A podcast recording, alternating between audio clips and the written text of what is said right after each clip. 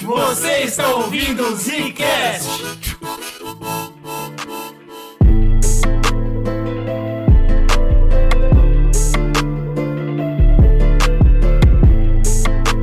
Rapaziada, aqui é o Eugênio da mesa de edição. Só pra lembrar pra vocês que esse podcast foi gravado em live na Twitch. Se você ainda não tem nossa Twitch, é Zcast Underline Podcast. Toda semana faz live lá e de vez em quando a gente grava ao vivo pra vocês poderem participar nos comentários e tal. Vocês vão notar que durante o papo a gente fala sobre coisas que estão passando nas imagens ou comentários que a gente recebeu durante a live e é por isso. Valeu, bom cast.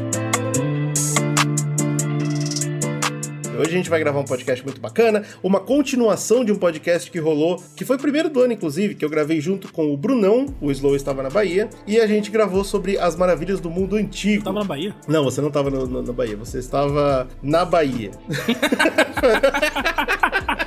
Tudo bem? Ok. É, só queria fazer um comentário aqui, porque eu não tava nessa gravação, que é importante até pra galera que vai ouvir esse podcast aqui, tá acompanhando a gente, depois, se não ouviu, vai ouvir, que é um complemento legal, né? Essa, essa série, ela tem uma ideia legal, que é tipo falar, mano, o que, que são essas maravilhas, como se decide elas, e ao mesmo tempo, a importância do, do porquê que elas são maravilhas do mundo, né? Tem um aspecto cultural, um aspecto turístico, um aspecto de identidade do que é o povo que viveu ali, né? Imaginar, isso até foi uma conversinha que rolou muito rápida aqui na nossa nosso grupo de apoiadores do Zcast, você que gosta do Zcast, vem apoiar, vem fazer parte. Eu mandei falando que a gente fazer essa gravação e a galera até comentou aqui, ah, por que, que não grava do é, Monumentos do Futuro, né? Maravilhas do Futuro. Enfim, a gente tem que, teria que fazer um exercício de, de bola de cristal. Mas eu fico, às Não, vezes, mas, mas, eu parei, mas eu parei pra pensar nisso, tá ligado? Tipo, o que seriam as maravilhas do futuro um dia? Sei lá, um tipo um World Trade Center da vida, um bagulho assim? É interessante pensar. Então, no- nos da, do, do mundo moderno que a gente vai falar hoje, já dá pra ter alguma visão desse futuro aí.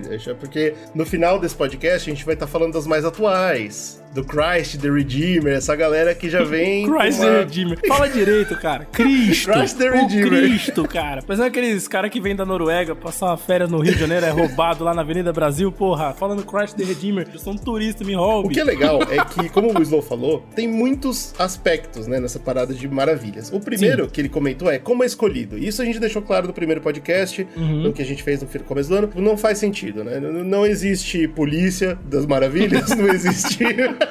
não existe uma votação correta que é feita. É tudo feito de qualquer jeito e basicamente só fica. O livro que não foi queimado é aquele que vale, né? Então foi assim que foram marcadas as, as maravilhas do mundo antigo. E vocês vão descobrir que na história das atuais é a mesma coisa, das modernas, não das atuais. Fica aberta aí a, a possibilidade, de acordo com os ouvintes, se vocês tiverem interesse. Existem outras listas, existem maravilhas do mundo natural, tem maravilhas da tecnologia, tem umas maravilhas aí no mundo, que pode virar podcast ou não. O que vocês mandarem de tema, a gente dá um jeito. Pra concluir a ideia do podcast anterior, a gente não só falou das maravilhas, como a gente também falou sobre como elas eram obras arquitetônicas tão únicas e como elas foram construídas, e foi um podcast bacana, mas a gente também aproveitou porque, graças ao podcast, eu descobri, por exemplo, que os jardins da Babilônia muito provavelmente nunca existiram. Olha aí. Eu não sabia disso. E foi graças a isso que a gente começou a comentar, pô, peraí, qual que é maravilha mesmo, né? A gente começou a comparar as maravilhas. A gente fez uma brincadeira divertida que foi ver qual era a maravilha mais interessante, qual era a maravilha mais maravilhosa e qual era a menos, né?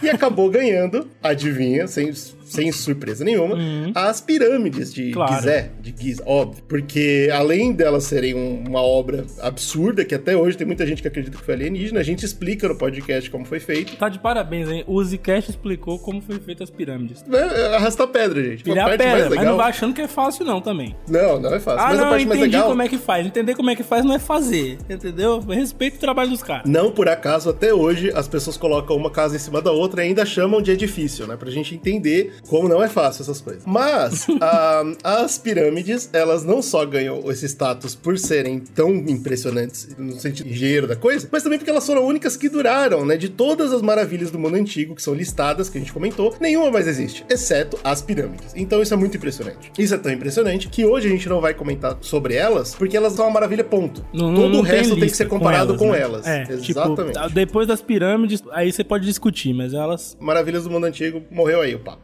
Aí veio a virada do milênio. A galera começou a ficar interessada de novo em, ganhar dinheiro, óbvio. E tem uma empresa, que é a que a gente vai comentar hoje, que é a New Open World, uma empresa de eventos, vamos dizer assim, que ela fala, pô, eu vou começar um projeto novo chamado As Novas Sete Maravilhas do Mundo. Porque as, né, as outras sete não existem mais. Uma só existe. E aí o dono da empresa, que é o cara chamado Bernard Weber, ele foi e ele levantou. Eu vou ajudar a votar nas sete novas maravilhas, né, cara? E teve vários painéis país que ele fez, nada assinado por nenhum país, nada concordado com ninguém. Ele fez com ele mesmo, até chegar numa lista compreensível de acho que, se não me engano, eram 13, alguma coisa assim, grandes construções que existiam no mundo. Ele falou: legal, agora eu vou fazer o seguinte: vou soltar pra votação no mundo. Quem for mais votado vai se tornar as maravilhas, vai ser assim escolhido como as grandes maravilhas do mundo moderno. Qual foi o, a plataforma, vamos dizer assim, pra votar? Não foi a urna eletrônica, com certeza. Pô, a, a plataforma dos anos 2000, Slow, a grande novidade: site, websites. Ah,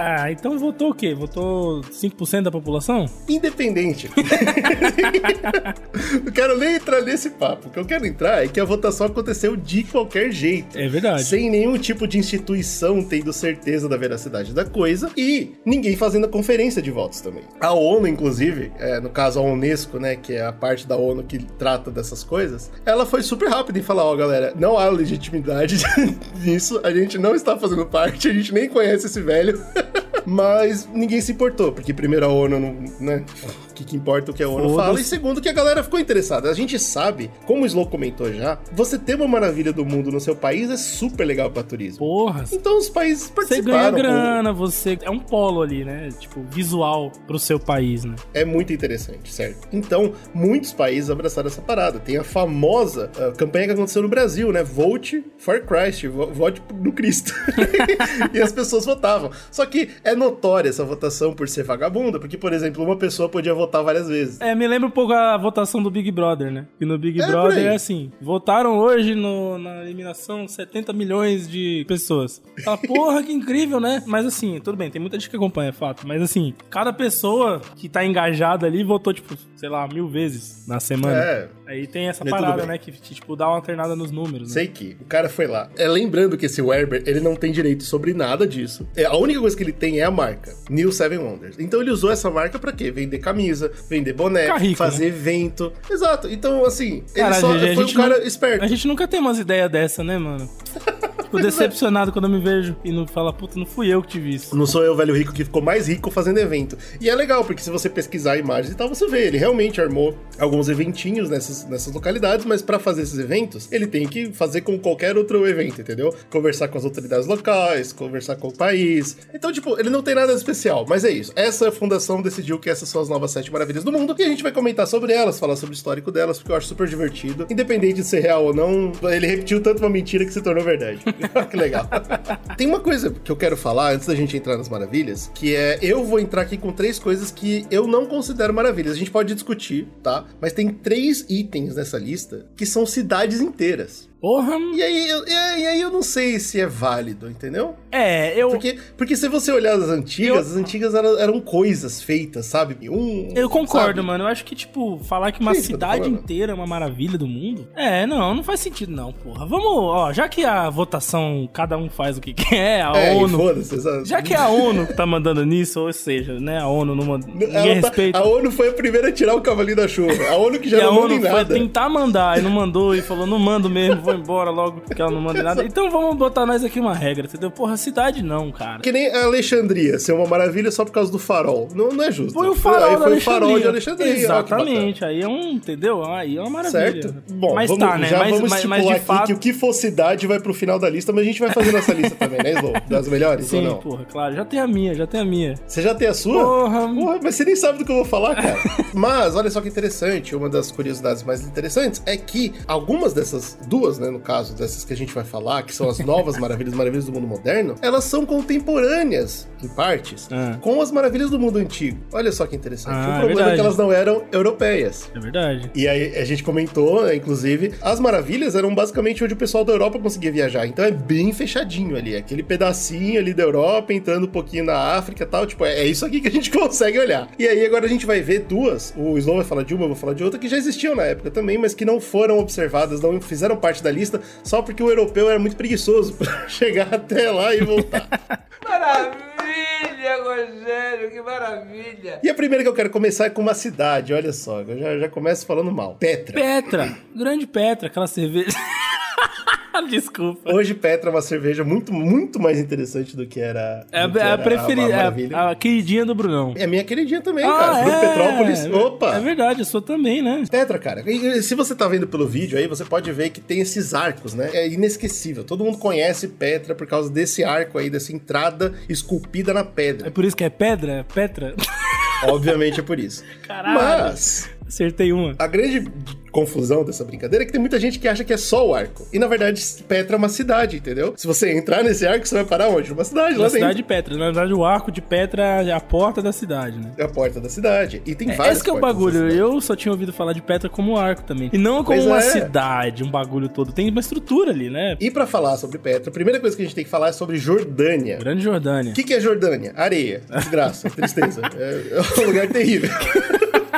Entendeu? pô? A gente tem muito, muito, muita sorte de ter nascido no Brasil. Apesar verdade. de tudo. O Oriente Médio, ele pode ser terrível, ele pode ser só areia, mas ele tem um ponto muito importante histórico. O que, que ele é? Ele é o meio, ele é a, a conexão entre a Ásia, a Europa, a África. É, é lá o Oriente Médio, cara. É lá que as trocas E aconteciam. era um puta polo de conhecimento, polo Uhum. cultural. Por causa da Mesopotâmia, é uma das regiões que mais se desenvolveram primeiro ali na, na Idade Antiga. E agora, olha só que interessante, Slow. A gente acabou de conversar aqui. O Oriente Médio já é um ponto interessante, né? Então, não tem comida e não tem água, e é um ponto tão importante. Será esse o design inteligente?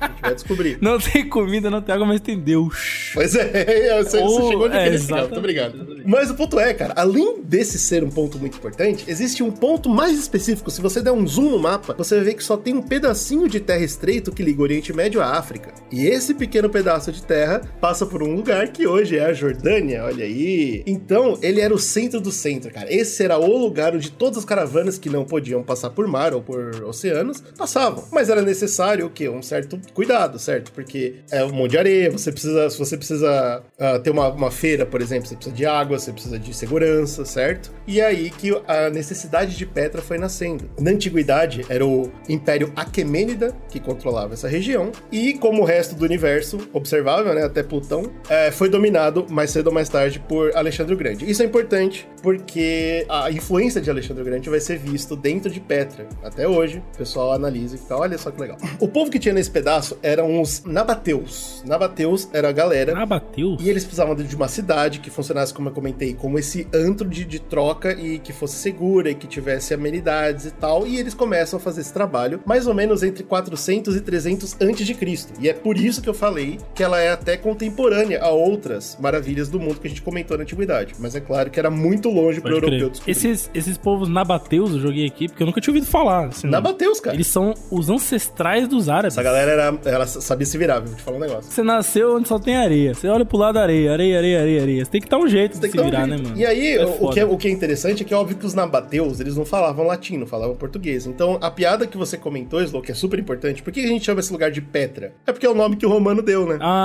faz todo sentido, é, porra. de- do latim pedras. Zero esforço. Pedra do latim, pedra. Toma aí a cidade. Pedra. E, e- e o nome original foi perdido pra história. É claro que tem é, historiador e arqueólogo que tenta entender mais ou menos. Tenta, pô, essa língua dessa galera já deve ser morta. É também, né? óbvio, Tipo, então é muito difícil entender o nome original. Mas então ficou Petra, porque, né, romano é isso que eles fazem. Vamos lá, vamos Os falar. romanos entram, não entendem nada sobre o lugar, muda tudo que, tem, que tá de identidade ali e depois não registra nada direito. Vai embora, É. né? Larga. E depois queima Abandona. o que registrou eles queimam. então, mas vamos falar sobre essa cidade. A cidade, ela, ela é muito legal, por quê? Porque ela foi construída dentro da pedra. E esse arco, ele é só parte do que é uma sequência enorme de túneis, dentro de encostas, dentro de canyons. E isso tudo é extremamente importante. Conversar sobre aqui é sobre a água, que era, obviamente, o que mais faltava nesse lugar. Uma coisa que a gente sabe sobre canyon, como que canyon é formado, Slow? Você que é um historiador, um Eu gênio. que sou historiador? Um gênio. Um assoreamento provocado por, Por água. Pluviosidade. água, cara. É a água que faz canyon. Mas uma coisa que eles perceberam é que a água corria por lá. Então os nabateus, muito espertos, hoje os arqueólogos percebem, eles fizeram basicamente o que hoje a gente poderia comparar com bueiro, entendeu? Eles realmente fizeram as valas, onde essa água corria, e ela corria para grandes galerias, para grandes piscinões mesmo que eles faziam nessa cidade. a Olha que cidade louco, Petra em si mesmo, ela é, é- é um termo errado que eu tô usando aqui, tá? Mas é uma clareira entre as montanhas, né? Entre as pedras, tinha esse espaço aberto ali. Imagina uma clareira de Uhum. floresta, né? Isso aqui, de pedra. Sim. E eles faziam olha esses que- piscinões, cara. Olha que interessante, o Jack comentou aqui que uma cidade pra dentro da pedra lembra muito algo do Tolkien, né? Dos anões do Tolkien e Então, tal. só que olha só o que eu tô falando. A, a cidade mesmo tá numa clareira, entendeu? Não era uma caverna a cidade. Não, beleza, mas Entendeu? tipo, de fato, essa arquitetura e essa cultura, eu diria mais a árabe, mas assim, claro, aí tá chegando lá nos árabes, né? É, exato. O Tolkien realmente se alimenta dessa identidade visual, da língua, até da escrita, pra criar o arquétipo anão do Senhor dos Anéis. Então tem referência disso mesmo. Se você olhar esse arco esculpido na pedra e você voltar no primeiro filme lá quando eles encontram as É, minas, tá é a ligado? mesma coisa. Até a É. escrita dos caras, tudo, enfim. É interessante isso aí. Bacana pra caramba. Esses canyons, eles tinham é, enchentes repentinas, né? Porque quando chove, enche de água de uma vez, porque esse terreno não absorve bem e tal. E aí, cara, graças a isso, eles conseguiam fazer esses piscinões em vários pontos da cidade e eles abasteciam a cidade o ano inteiro até voltar a chover. Isso é uma coisa surreal, impressionante, cara. Então, maravilha, a gente tem água, a gente consegue plantar um pouquinho, porque agora ao redor do piscinão a gente tem uma terra que é mais fértil. Legal. O que a gente faz agora? Segurança. Eu já comentei. Se era tudo túnel e canyon pra chegar na cidade, não tem exército no mundo que vai conseguir invadir essa cidade. Não por acaso, ela, ela é muito difícil de ser invadida. Ela é dominada. O império, na verdade, é dominado pelo Alexandre o Grande, não a cidade. E mais tarde ela só vai realmente ser dominada quando ela já foi abandonada pelo povo que li- ali vivia. Segurança, água, tinha praticamente tudo que você precisava. A última e terceira eh, necessidade, que eu acho que é importante para uma cidade extremamente capitalista como era Petra, é espaço para você fazer feira, né, cara? E espaço tinha. Porra. Essa clareira, acho que nas imagens tá até mostrando ela, tinha espaço suficiente, eles conseguiram construir um teatro lá. Então rolava isso O, o aí já. estimado é que 9 mil pessoas sentavam no teatro, que é bastante até. É, Nesse grande centro, nesse, nesse espaço aberto, tinha também o banco, que era obviamente o centro, o coração da cidade. Existiam também jardins ao redor das piscinas. Então era um lugar gostoso de você estar. caralho, naquela época os caras fizeram uma Las Vegas, tipo, E aí que é foda, porque Petra é uma cidade, mas olha aí, é uma maravilha ou não é? faz sentido. É, é difícil você imaginar que Petra não possa ser considerada uma maravilha. Agora, agora eu travei. Então, mas aí eu, tô, eu, eu comentei dessas grandes estruturas no centro, né? Mas como eu falei, era uma. A Petra, até hoje, não foi 100% escavada ainda, porque ela era. Ela tinha muito túnel, né? Era, era- cada pedacinho ali da pedra servia para um propósito e tal. Então hoje em dia, escava-se Petra. É difícil, né? Encontra-se o quê? Moradias, encontra-se tumbas, encontra-se palácios inteiros, cara. Altares de sacrifício no topo que eles conseguiram descobrir. Então existia toda essa. Era, era um organismo vivo, Petra, entendeu? E tinha de tudo lá dentro, coisas que hoje são soterradas e a gente perdeu pra história. Mas eu queria comentar sobre o negócio dos altares, porque a religião é extremamente importante lá. Eu vou cair num papo que eu acho que vai deixar o Slow impressionado. E todo mundo que estiver ouvindo, eu, eu já chego lá. Como eu comentei do domínio grego, né, que aconteceu, encontra-se templos gregos, olha só que loucura, dentro de Petra, entendeu? Não foi só um povo que viveu aí. Petra durou por muito tempo, como eu comentei. Caralho, mas será que foi tomado? Tipo, chegou uma galera, tomou Petra de outra galera? Não tomada tipo... violentamente, tomada culturalmente. Ah, sim. É, Acredita-se que vários reis passaram por aí e tal. Então é claro que artesãos, eles vinham com essa cultura. Pô, já ouviu falar numa coluna? Coluna é a última moda na Grécia. Só uma coluna. E os caras, pô, que legal, vamos subir coluna. Então é muito legal. E como passou na mão de diversos reis e de diversas culturas, acabou sendo esse repositório de cultura arquitetônica num só lugar. E é muito bacana a comparação dela com as pirâmides, porque as pirâmides do Egito são famosas por ter dado muito trabalho para você tirar a pedra de um lugar e levar para outro, enquanto Petra é estupidamente mais inteligente porque eles usaram a pedra onde ela estava. E é uma coisa que eu acho que é uma lição de vida, importantíssima. Caralho, pode crer, né, mano? Os egípcios, os egípcios olhando assim, caralho, Porra, mano. bicho, tá aí. Porra, a gente se fudendo, mano. O faraó nem aí pra nós, nem aí nem tá chegando, porra. Aí os caras lá construindo, porra. Então, né? o que eu queria comentar sobre a, a religião, que eu acho que é muito bacana, é que, comentei, tem vários templos lá, inclusive altares de sacrifício, tem templos de várias divindades diferentes, não só. Opa, o negócio ficou interessante. Não, não ficou ainda, não ficou ainda. Sacrifício? Altar de sacrifício é normal, cara. Pô, a gente vai falar dos Maia aqui hoje, que é, é moda. Ai, meu Deus Mas do não, céu. o que eu quero falar é sobre especificamente um estilo de templo relacionados com o Islã. Tá. O que é normal pro, pro ambiente, é normal pro lugar. Na região, né? Mas não é normal pra época que os arqueólogos dataram a parada. Ah, meu Ah. Deus. Dataram. Há- há muito antes do que as mesquitas foram criadas depois, certo? Então, a grande teoria, que eu acho que é muito interessante, apesar de ser só conjectura, ninguém tem prova disso, mas existe essa teoria, existe essa discussão, é que talvez Petra foi a primeira, entre aspas, cidade santa do Islã. Nossa, mano. Antes de E- Meca. E não, é con- e não é considerada nem fudendo, né? A gente já falou sobre. Não, mas o ponto não é nem esse, cara. O ponto é que foderia total o que a gente entende por Islã hoje, se não era Meca, a cidade certa, você tá entendendo? Isso que é foda. Olha, pra mim não foderia. Já vou dizer por quê. Porque Meca, por exemplo, o bagulho é escolhido porque é, é santa a cidade. É porque foi uma convenção. Foi a convenção. Entendeu?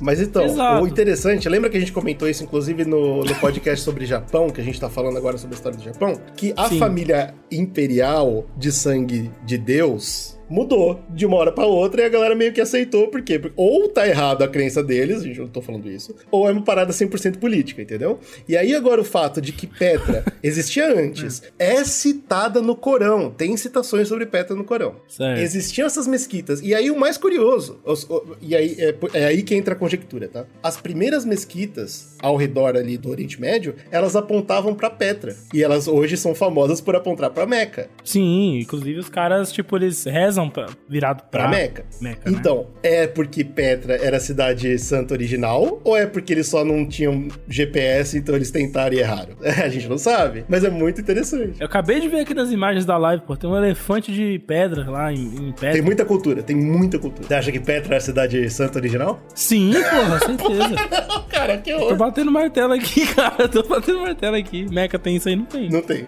Sinto muito, sinto muito. Mas Meca tem um muro onde o povo chora. Bom, Ah, ah, ah, mas a gente já contou história desse é, e muro. é terrível, eu sei, eu sei, eu sei. Esse muro nem é o muro real do templo que o Hero... é, como que é? Herodes, Herodes derrubou. A história não vamos contar aqui, mas vocês podem ouvir o podcast Zcast Lugares Sagrados. Esse podcast tá muito bom, velho. É Esse podcast é incrível, a gente falou, a gente foi lá procurar as histórias do bagulho, e o Muro das Lamentações nem é o muro real da, da, da porra do templo, mas tá bom, beleza. Bom, eu só queria deixar isso aqui, essa, essa, essa, essa, coisa, essa semente na cabeça do ouvinte, que talvez loucura. Petra seja a primeira cidade santa que- do Islã, que é impressionante. Pra terminar o papo de Petra, finalmente, no final do século XIX, foi quando a ONU entendeu a importância do local, e é claro que era tarde demais, porque já tinha sido saqueado diversas vezes, mas eles fecham o ambiente, determinam como herança cultural. Como você, o caso de todas que a gente vai falar aqui, eu não sei se o Cristo Redentor é herança cultural, mas muitas das lugares que a gente vai comentar aqui hoje são Sim. heranças culturais, assim como Petra, e os esforços são feitos até hoje para conseguir reescavar tudo. Existem ah, estudantes, né, que fazem designs 3D de como é dentro e tal, para o pessoal poder visitar sem ir até a Jordânia. É bacana, eu recomendo, pesquisa em Petra 3D, é legal. mas é- mas é- você percebe como é pouco ainda, né, porque tem muito que não foi escavado ainda. A área toda, como foi feita em montanha, é extremamente sujeita a deslizamento, então qualquer tremor que acontece, você perde coisa, é, é complexo. Hoje o foco principal é manter o que tem de pé. Então, se você olhar, por exemplo, esse arco, ele é restaurado periodicamente, porque é claro que o dinheiro do, do turismo é muito bem-vindo para Jordânia, e eles têm que manter Petra em pé. E olha só que legal, de acordo com a Wikipédia, eu não consegui provar esse fato, mas aparentemente, se você for lá fazer turismo em Petra, você consegue um hotel dentro das pedras, nas cavernas, para você dormir lá como dormiam Os Nabateus, Nabateus? os Nabateus. Olha que bacana, cara. Então, pô, Caralho, eu joguei aqui no Maps, acabei de jogar no Maps onde fica Petra, é longe de tudo, né, velho? Mas você viu o que eu falei? É super importante. É longe de tudo, mas é no meio de tudo também. Não, é, porque eu penso É assim, um lugar onde você investe uma grana pra você ter um turismo e pá, aí agora que você falou que tem o hotel, já me deu uma, já me deu uma clareada, tá ligado? Você passaria umas noites Eu debaixo da vendo aqui. pedra lá, pô? Não, mas assim, total respeito a quem quer fazer, na moral. Agora eu tô vendo aqui o bagulho, ó, passaram uma estrada lá perto, tô vendo aqui, ó. Então eles criaram uns acessos, tá ligado? Óbvio, tem hotel ao redor também. É, não, eles deram um jeito, porque o, bagulho é realmente no meio do nada, a cidade mais próxima fica longe para um Mas caralho. é bastante impressionante, cara. É muito. Eu, eu gostaria de passar pelos túneis e ver como eles construíram essa parada no desespero e deu super certo. E foi uma maravilha. Então, entre as cidades, vamos colocar ela no top ali. Bom, a gente Então, só é, falou de é- uma, né? Então, por enquanto, ela é top, top 7. Mas porque ela é assim, tipo, ela entrou na lista da galera que votou. Isso. Porque toda essa lista aqui foi uma votação que foi rolou votado. no século XXI aí, quando começou, né? Feito porcaria, é isso. Caralho, a galera lembrou de Petra, né, mano? Interessante, porque é um bagulho que não se fala cara, muito, é né? impressionante, é, é impressionante, cara.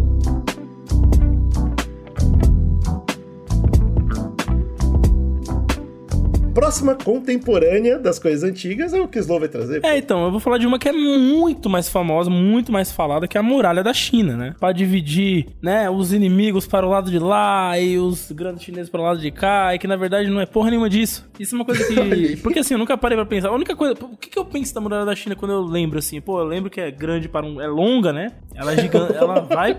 Você não vê o final. E tem aquela parada, né? De que você vê ela do espaço, né? Que a galera fala. Isso, é isso que eu ia comentar, pô. Claro que é uma maravilha, não tem como não ser. Mais de 8 mil quilômetros de extensão, tá ligado? ok, é ela isso que eu esperava. Ela corta do, do oeste ao, ao leste da China, mais ou menos ali pra Meiuca. Porque, Do leste pro oeste. tipo, na verdade, ela começou a ser construída no oeste, né? Tá. De sentido leste. Mas é porque assim, loucura, a cara. história da China é um bagulho muito complexo. Um dia, quem sabe, a gente pode entrar, fazer uma série sobre China aqui, mas aí seria um trampo. Tá sendo um trampo difícil fazer do Japão, imagina da China, né, mano? Até pra quem conhece um pouco de Kung Fu, dá pra linkar com isso. A história Uau. da China, antes de se unificar, vamos dizer assim, porque assim, a gente pensa no, no Império Chinês como uma coisa só, né? E muito rica cultural. Mas se a gente parar pra pensar, na verdade, Ah, é verdade, era super fraturado, sempre foi fraturado, né? e quando a coisa se unificou, é que eles ganharam de bônus todo esse conhecimento de uma vez, né? É, toda essa cultura, todos esses ambientes e tal, tudo isso juntou numa coisa só e a gente pensa, porra, né? Existiu um império que criou tanta coisa. Na verdade, esse império ele unificou várias regiões que criaram várias coisas, né? E, tipo, houve uma época ali no, no período bem das antigas mesmo, tipo, nessa época contemporânea Petra, em que a coisa era meio barra pesada ali na China, principalmente no norte, tá ligado? Eu imagino. Inclusive, eu queria saber, você vai conseguir contar pra gente hoje como que eles se juntaram pra fazer isso? Porque eu imagino que nessa época a China não era unida, ou era? Então, aí que tá. É muito difícil, assim, é- é, eu não quero ficar entrando em detalhes da história da China, porque haverá outros momentos pra isso. Mas a parada é que houve um- uma dinastia, né, que eles chamam, que é a dinastia Qin. Era um cara chamado Qin Shi Huang. Esse cara era um imperador e ele viveu numa época, é 259 a.C., que as coisas estavam um pouco mais amenas. Eles, eles tinham conseguido, por meio, obviamente, de guerras e de política ágil, conseguir dar uma melhorada na região norte da China. Todo mundo tava morto. Tava esperando nascer a nova sessão de soldados pra voltar à guerra civil. É E basicamente aí a isso. parada é que esse, esse cara ele falou, porra, sou um imperador e o sul ainda não tava fechado comigo, mas aqui o norte a gente tá meio que fechadão. E a ideia dele de construir a muralha não era nem pra passar uma parede aqui e ninguém vai conseguir atravessar. Na verdade a ideia dele era mu- muito mais uma mania de grandeza. Essa que é a parada. Era muito mais um símbolo do que de fato uma muralha que te pedir de invadir. É mais, é mais pra marcar território, né? Também, esse imperador, ele, tipo, é responsável pela, por mandar, né? Porque ele não fez porra nenhuma. Óbvio que ele não subiu um tijolo. Claro, óbvio. Mas ele mandou Óbvio. fazer várias construções muito icônicas ali daquela época e tal. Ele tinha essa mania de grandeza, de construir palácios, de subir muros e, e construções e mostrar a grandeza dele, tá ligado? Que decepção. Achei que era por segurança, porque ser bem sincero com você, cara. Eu, eu, eu e o Slow, a gente gosta muito de jogo de estratégia, de, de montar civilização. Coisa que eu sempre gostei. Eu adoro. Mas eu sou aquele jogador que para, tem uma hora que quando tá tudo bem, eu paro e falo, agora eu vou cercar meu território por via das dúvidas, porque eu não gosto de ser atacado. Não. Então eu faço a minha muralha da China toda vez, só que eu faço no, no objetivo de me defender. Com certeza esse era um dos propósitos, mas ele não era o Ah, tá. foco central. Por quê? Nessa época em que o muro começa a ser construído, é, não tinha guerra rolando ali, tá ligado? Não tinha É, iminência. Imaginei, porque se tivesse guerra, não dava tempo de subir esse muro.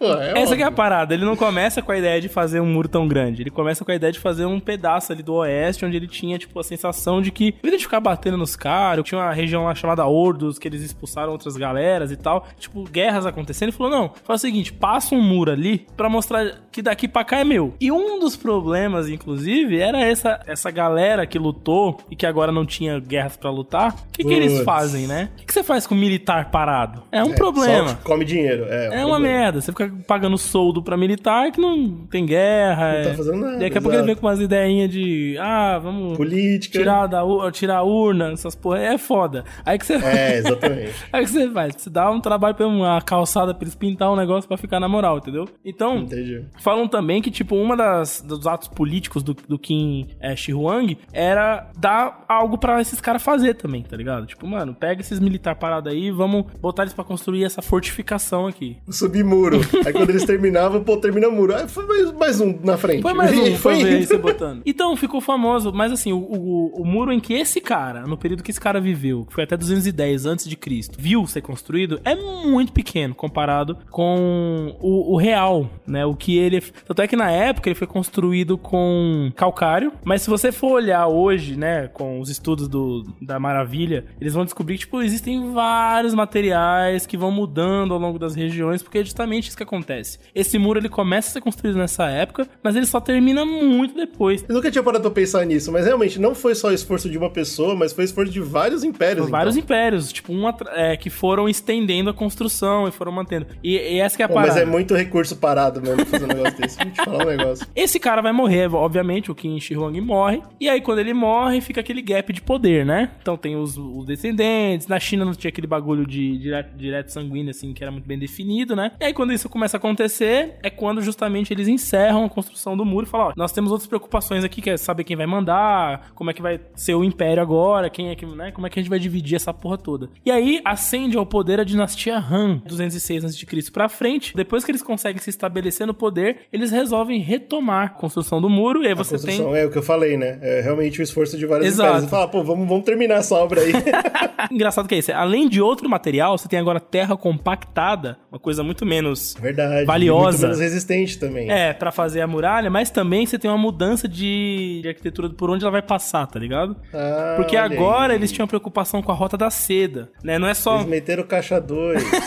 Não, não, não, não, é porque, tipo assim, antes eles só queriam cercar o território. Agora, Perfeito. eles querem também estrategicamente passar o muro por alguns locais, tá ligado? Então, a, a rota da seda influenciava. Você não pode mais passar reto aqui, esse muro vai atrapalhar essa porra. Então, o muro já começa, tipo, aí, aí eu pra outra direção, com outro material, tá ligado? Vai virando um Frankenstein mesmo o bagulho. Aí depois vem a dinastia Shin, que vai também continuar, enfim. E aí, um- uma que vai, tipo assim, botar pra lascar mesmo, que vai, tipo, mano, agora nós vamos, de- vamos fazer muro Vamos pra caralho. levantar muro aqui, É a dinastia Ming. Essa dinastia Ming, ela ali por volta dos 1360, ali, chegando... Caraca, já passou o que uns Muito, 500 mais, é, muito mais que Mais? 500, eu acho até, né? Tipo, uns quase, eu falei o quê? Quatro Uau. dinastias até aqui, né? É, Se a gente pensar que é. cada uma dura o quê? 200, 300 anos, 400 anos. Tipo, mano, já passou uns mil anos aí na brincadeira, tá ligado? E o muro tá... E os caras levantando o O muro muro tá ainda. avançando, o muro tá avançando e tal. E essa é a ideia, ele sempre vai avançando num contexto da época, né? Então ele muda o Aham. material e ele muda a... o planejamento, né? Então se você Nossa, for... vai ser muito impressionante, cara. Pô, agora eu tô, eu tô achando mais legal ainda. É uma história em forma de muro. Exatamente, você vai acompanhando o muro, você vai vendo mudando o muro ao longo do, do, do período que ele vai passando. É como se fosse um registro histórico, né? Muito legal. E é eles, a dinastia Ming, ali no século XV, que faz mais de 7 mil quilômetros de muro, cara. 7 mil quilômetros Então, de muro. assim, Show.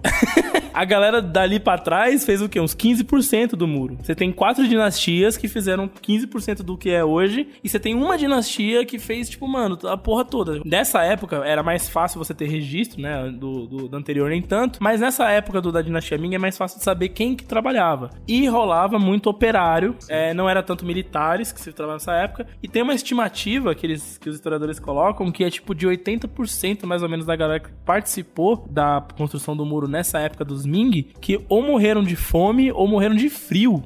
Porque era só, mano, subir tijolo o dia inteiro e até morrer mesmo, desse jeito, tá ligado? Deus, que desgraça, cara. Tá bom. Era Show pesado o rolê, né, mano? Em 1664, já lá depois que, que era a dinastia King, já era outra galera, eles abandonaram é, Uhum. A manutenção do muro. Porque, mano, você imagina o seguinte: você tá em 1660. Porra, que legal, eu acabei de dominar a China, sou o King, grande rei É, chinês. que bom. Aí o cara olha pra você e fala assim: grande rei, você tem aqui 8 mil quilômetros de muro pra, pra fazer a manutenção, né, merda? Senão não- Seções desse muro com mais de mil anos. Tem calcário desmanchando lá, patrão. Tá foda. O que, que ele, o rei fala? mano. Pô, meu irmão, larga o muro pra lá. Larga larga esta merda desse muro. Até porque este muro, esta merda deste muro, nunca impediu invasão de ninguém. Exato. Os tá caras louco. pulavam o muro, velho. Quando teve a parada, o- a incursão dos mongóis, pô, a gente fala bastante disso porque é um período da história incrível onde os mongóis falaram, vou bater na China. Mano, os mongóis viram um muro, falaram, ó, tem um muro ali, vamos pular, vamos. E pularam o muro e rolou a guerra do mesmo jeito. Tem os, Óbvio. os Xianbeis, que eu não sei se é assim que fala, também é uma guerra que rolou de, uma- de invasão no norte da China que os caras só ignoraram o muro, inclusive quebraram o muro, passaram pelo muro. Claro. E houve outros povos, tá ligado? Tipo, que ameaçaram o Império Chinês, mesmo tendo a porra do muro. Então, tipo assim, o muro era, era um muro, tá É ligado? legal, o muro é legal. É, uma muralha, cara. Tipo, mas é, enfim. E isso ficou, mano, até o outro século abandonado. Era só uma muralha que tinha lá e, e caindo aos pedaços. E hoje mudou um pouquinho, né? Hoje eles fazem a manutenção. Por quê? Em 1980, quase ontem aqui na história, comparado com essa história toda, quem tava no poder nessa época era o Deng Xiaoping, que é um dos caras mais importantes da República da China atual, né? Ele reformulou o conceito da, da economia, o conceito da política. E uma das coisas que ele deu prioridade foi a muralha da China. Não sei porquê. e aí foi que ele convenceu, né, com politicagem, vamos, vamos investir na, na campanha de restauração do muro e tal. Tinham vários trechos quebrados. E ele foi lá e conseguiu, tipo, tipo, requalificar, alimentar os materiais originais, tá ligado? Uau, Foi um trabalho pesado, cara. Foi um trabalho que eu penso até o seguinte, se os caras tivessem feito isso e não se tornasse uma maravilha do mundo, é uma tristeza. É, pô, ia ser uma sacanagem, né? Acho que é, não só é uma maravilha porque só o tamanho é impressionante, mas também é uma maravilha porque, pô, foi um esforço, né, cara? É que nem a pirâmide. Exato. Olha aí, aí eu vejo uma comparação com, perfeita com a pirâmide. eu acho que é isso Morreu um monte de Tá bom. coitado subindo essa porra, tá ligado? Porra, o mínimo que você tem que fazer é falar, parabéns, você fez uma maravilha do mundo. E aí que entra essas imagens que você tava mostrando da rapaziada em peso, porque ele fomentou o turismo na região, né? Óbvio, óbvio. Então ele re Na região, isso que é mais engraçado, são 8 mil quilômetros de região. É, é, Pô. é, é foda. Dá pra fazer turismo à vontade, velho. E mesmo assim fica cheio. Exato, e Prestem aí- atenção nisso. Se você for pegar hoje, grande parte ali das regiões. Não é todo o muro que pode ser visitado. Existem regiões em que eles estruturaram. Aí tem que ter hotel para as pessoas irem, não são todos os lugares. Essas regiões hoje que são turísticas quase não se tem material original. Muito por conta do, do turismo que meio foi meio predatório. Eu sei que não é natureza, né? Mas por conta, pô, o, o- o governo chinês ele reestruturou, criou uma estrutura para receber galera e soltou ao povão. E você viu, né? É Povão pisa, povão leva pedra pra casa, é. então eles tiveram que reconstruir com argamassa mesmo, de construção civil, vários trechos. Então hoje é concreto aquela porra. Você teria na sua casa uma pedra da muralha da China? Por que, que eu vou ter uma porra do caralho dessa cara? Na moral. É histórico, cara. Você teria mesmo? Tipo, porra, eu não teria Eu, essa eu merda, não, teria, cara. super. Eu não teria. Mas assim, fique sabendo, se você for hoje visitar a muralha da China, provavelmente os lugares, spots turísticos é onde você vai chegar, é concreto mesmo, que os caras derrubaram aquela porra e subiram de novo. Tá, então eu acho que pela discussão, muralha da China tá acima de Petra. Petra é impressionante, mas, pô, muralha da China é, é foda. né? E é isso, em 2009, se eu não me engano, foi quando a muralha da China foi, foi definida ali, Patrimônio histórico. Patrimônio tal. histórico, a Unesco tombou. E sim, você pode ver por o satélite, a curvinha da muralha, né? Então é realmente algo, tipo, notável, apesar de não ter sido construído da maneira como a gente imaginava, pelo menos. Pelo menos eu achava que, porra, os caras são pesados, pô. Subiram uma muralha daqui pra 8 mil quilômetros. Eu ainda penso assim, apesar de tudo que você falou, eu ainda imagino isso. É, não foi bem assim, né? Cada, cada dinastia foi construindo ali num contexto. um mas teco, enfim. um pedacinho. Um tequinho. Só a, a Ming mesmo que botou pra lascar, mas Porra, tirando isso. é, é respeitável, é respeitável. Legal. A Grande Muralha da China é um dos monumentos mais conhecidos do mundo, além de ser uma das estruturas mais extensas já feitas pelo homem. Vamos falar de um, de um império que é inferior ao chinês, que é o romano, porque é óbvio que eles não podiam estar fora dessa. E a gente já fez muitos podcasts sobre a história romana, pra vocês saberem, como que durante a dinastia Flaviana, que era super famosa por controlar o povo, controlar a mídia, olha só, já existia essa porra na época, e eles sabiam o valor do pão e circo, Oh. eles levantam o maior anfiteatro da história de Roma, né, que vai ser chamado o Coliseu, e o Coliseu, é claro, é uma das novas maravilhas do mundo, que de novo não tem nada, mas também é contemporâneo a essa época, então é por isso que a gente tá falando nessa ordem. Coliseu, como eu já comentei, ele ganhou o nome, na verdade o nome dele era Anfiteatro Flaviano, era em função da dinastia Flaviana, que estava fazendo um trabalho muito grande para tentar limpar a barra de Roma e, mais importante, limpar a barra dos imperadores, que o povo tava triste. E é um espetáculo, cara. É, é um lugar muito grande. Eu acho que uma das melhores descrições que eu achei muito legal é que é uma- ele é um teatro de costas para outras. Se você pensar bem, na época, um teatro nada mais era do que um semicírculo, porque ficava ali o, o, o que estava acontecendo e a galera ao redor. Aí eu faço um pra cá e outro pra cá. E aí tem vários espetáculos, né? Acontecendo. Impressionante, cara. Então, assim, ela foi bem, bem, bem formulada numa época que Roma tinha dinheiro pra gastar com isso. Isso é importante. A gente vai discutir sobre isso. Ela começou por volta de 70 depois de Cristo, então já, já, já Império de Roma já tava Só o quiabo. né, ladeira abaixo. Veio depois de Cristo, aí já sabe. Cristo veio pra dar uma bagunçada nesse império aí. Durou por volta de 10 anos a, a construção da parada. Nos podcasts de Roma, a gente explica. No, no podcast, se eu não me engano, do ápice de Roma, a gente fala como é, começou pelo pai, passou pra mão de um filho e terminou na mão do terceiro filho. Legal, nós temos o Coliseu. E basicamente era usado para o que a gente conhece: luta de gladiador e maltratar animal, como hoje são os rodeios que tanta gente assiste. Esse é um bagulho muito doido, né? O ser humano sempre gostou de crueldade, né, velho? É, pô, maltratar animal é, é tesão Ma- Maltratar povo, animal não é foda. Enfim, eu sempre pensei o seguinte, que hoje você ir lá no Coliseu deve ser um rolê caído, assim, tá ligado? Tipo, eu nunca fui, mas eu vi de quem foi, que é maneiro ir visitar. Eu vou comentar sobre isso. Eu tive a oportunidade de colocar meus pés no Você Coliseu. conheceu o Coliseu. Aí você me fala. E pra mim foi uma experiência terrível. Foi ruim?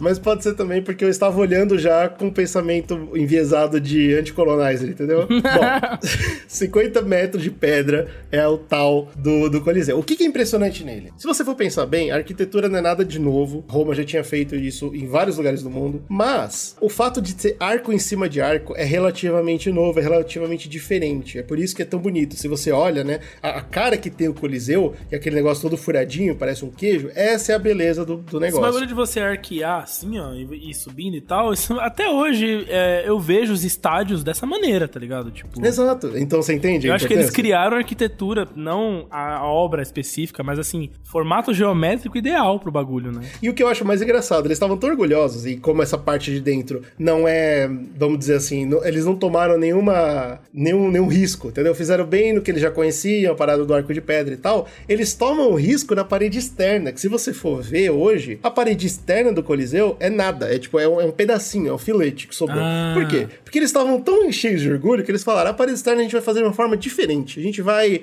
mostrar que nós somos os, os maiores engenheiros do mundo e, portanto, a gente vai fazer sem argamassa. A gente vai botar pedra em cima de pedra e deixar tudo em pé, tudo fixo, com grilhões de aço. Grilhões de ferro na época. Aí eles botam os grilhões de ferro, botam as pedras, no primeiro tremor a parede toda cai, ninguém refaz e aí acaba essa palhaçada pro porra do romano se colocar no lugar dele e entender que né, ele não é um deus. O que, que é legal no Coliseu? É aquilo que Slow falou. O Coliseu é basicamente a aula de tudo que hoje a gente entende como, como esporte. Isso que é tão legal. Olha só que bacana. Além de ser uma mega arena, ela tinha 80 entradas diferentes. E dessas, olha que legal, elas eram separadas. Tinha entrada específica para quem ia assistir, tinha entrada específica para nobreza, que não se misturava com a gentalha, e tinha entrada específica para os esportistas, ou né, para os animais, assim ia. Olha que legal, a gente sabe que isso é usado hoje. A mesma coisa, entradas específicas para grupos diferentes de pessoas. Outra coisa muito bacana, e agora entra muito em conjectura porque a gente imagina que as coisas eram assim, mas é difícil ter certeza, é que eles tinham que ter algum jeito desenvolvido, os arqueólogos né, imaginam que eles tinham algum jeito de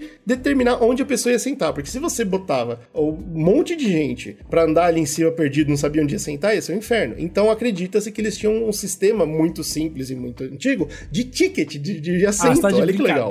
Na moral? Você era direcionado pro seu assento. Ah, e aí meu que vem um termo muito bacana que é conectado com coliseus. Eu tinha ouvido anteriormente, mas eu nunca tinha entendido, que são os vomitórios. Você Quando você pensa vomitório, você imagina que é um lugar onde a galera vai, bebeu muito, vai vomitar, certo? É, é verdade. Porque se você vai no Coliseu e vê uma bagaceira acontecer, você vai pelo no mínimo embriagado, né? No Você mínimo. vai fazer, participar de um Você vomitório, vai dar um não. PT, um coma alcoólico lá, e você vai no vomitório, resolve seu Ah, problema. por incrível que pareça, não é isso. Ah, um vomitório tem esse nome por causa da língua latina, que na verdade é sobre um corredor que tem um grande fluxo de pessoas. Então você tinha os grandes fluxos de pessoas que aconteciam ali da entrada, né, e nessas 80 entradas, para os corredores menores. Então o corredor grande era o vomitório, que tinha um fluxo grande, e aí a pessoa já ia. Eu vi até uma teoria que era tipo com pedacinhos de argila e tal, não sei. Bom, tinha algum esquema de ticket que a gente nunca vai conseguir pensar o que, que era, que a pessoa sabia. Eu vou entrar no vomitório, que é fluxo rápido, e vou entrar naquele corredor e de lá eu encontro meu, meu assento. Isso é muito foda, é bem Eu não fazia ideia de que era isso. Pra mim era só tipo, mano, vai juntar uma rapaziada. É, você acha? O- Os romanos eram tudo, menos não organizados. É, pra controlar o povo, eles davam um jeito, né? Eles davam jeito. E aí, cara, eu quero. Porque era tipo 50 mil romanos. Imagina isso, cara. Não, não tem condições de você ler, deixar solto, senta onde quiser, não é assim? tem uma coisa mais legal e mais interessante que eu vi. É, existiam esses- essas camadas, se vocês notarem, tem andares, né? Quando a gente vê o Coliseu, é claro que tem andares. Os andares, obviamente, mais próximos da ação era pra galera que tinha mais dinheiro, aí ia ficando mais pobre, ia ficando mais longe. E tem, é claro, os camarotes e a salinha do, do imperador. Todo mundo que já assistiu é, Gladiador tem mais ou menos ideia do que eu tô falando. E se não assistiu Gladiador, qualquer coisa que tem um coliseu tem sempre essa linha do imperador ali e tal. Isso tudo foi, foi trazido. Ah, mas o que, que é mais bacana, cara? Eles chegaram à conclusão, obviamente com escavações e tal, que tinha uma última fileira bem pertinho ali da, de onde acontecia a ação, que era depois das fileiras, que era onde sentava quem? A galera mais nobre, a galera que tinha mais dinheiro. Que hoje a gente vê na NBA exatamente isso, né? Tem as cade... as famosas cadeiras da quadra. É, as cadeiras mais próximas ali do evento, né? Vão ser mais caras e tinha isso. Olha que legal, cara. Então eles tinham essa parada toda, entendeu? Olha só, o Jack comentou aqui, né? Assentos marcados. O cinema aqui só começou a fazer isso em 2011. Mano, cinema no Então- Brasil, isso que eu tô impressionado. Porque, tipo assim, no Brasil, cara, isso só começou recentemente mesmo. Você ter um, é, um pois lugar marcado que você respeita. Porque sempre teve lá o Tigre, mas cargo. Antigamente, cinema era dedo no cu e gritaria, caralho. Você chegava lá, você escolhia onde você ia sentar. É, Então, e olha que legal. estádio, É- a mesma é- coisa, tudo, né? Agora. Eu acho que é muito rico isso, pra gente entender como funciona a história. A gente normalmente olha pra essas sociedades antigas, a gente só cita coisa que eles fizeram, mas a gente nunca se coloca no lugar deles, porque é impossível. É. Por isso que eu acho tão legal, inclusive, a gente tá vivendo história agora pra ver as coisas acontecer e falar, olha só, é assim que aconteceu. porque eles tiveram que passar por isso, entendeu? Muito provavelmente era dedo no cu e gritaria nos outros anfiteatros, e eles passaram por esse problema, eles, eles tiveram, entre aspas, o 2011 deles, que eles falaram, pô, vamos fazer assento marcado, que tá uma merda isso aqui. Então eles passaram por isso, eles resolveram o problema, a gente esqueceu, mudou o mundo, entrou a Idade Média, foi uma loucura da porra, e agora a gente passou de novo pelo problema, a gente resolveu de novo. É muito bacana isso, cara. É claro que a gente poderia ter aprendido e nunca ter passado por essas coisas, né? mas quem é que estuda história nesse mundo? Não, história não. não, é pra ser usada. Vamos ignorar. É. Fim da brincadeira. Eu acabei de explicar pra vocês como o Coliseu é o ápice do esporte, da, do espetáculo. Só faz esporte e espetáculo o império que tem dinheiro, cara, que tá podendo fazer Exatamente. essas coisas. E a gente sabe que logo em seguida, depois da construção, não vai passar algumas centenas de anos, o Império Romano vai cair, ruir, e o Coliseu é absolutamente abandonado. O Império já não tem mais dinheiro pra fazer isso, o povo não tá feliz o suficiente pra assistir, toda vez que tem uma reunião, é alguém sai morto, então eles abandonam o Coliseu completamente. Ele até passa de... Ele, ele tentam dar novas utilidades pro prédio, né? Mas o problema é que o Coliseu ele foi criado para um objetivo único. Então, por exemplo, eles tentam colocar igreja, eles tentam fazer depósito, eles tentam usar como um ambiente para mercado ali, mas não funciona. O objetivo dele era ser um estádio e ele é um estádio. É isso. Especialmente com o tempo que a, o, o terreno ali, a parte da arena, ela foi desmontada e o que sobrou embaixo são aqueles corredores, que eram onde os gladiadores, os animais se organizavam para subir para a arena. E aquilo piorou ainda mais a situação, porque se você quiser usar o Coliseu com o espaço aberto, você teria que fazer uma obra ali para tirar aqueles corredores e usar ele como espaço aberto, que é o que a gente imagina sempre, né? Que é aquela areia. Mas aquilo era um, era um teto de corredores, então tá terrível. É, não é um lugar fácil de usar. E o Império Romano percebeu isso, né? Porque eventualmente ele se tornou uma ruína ainda dentro do Império, ele era inútil.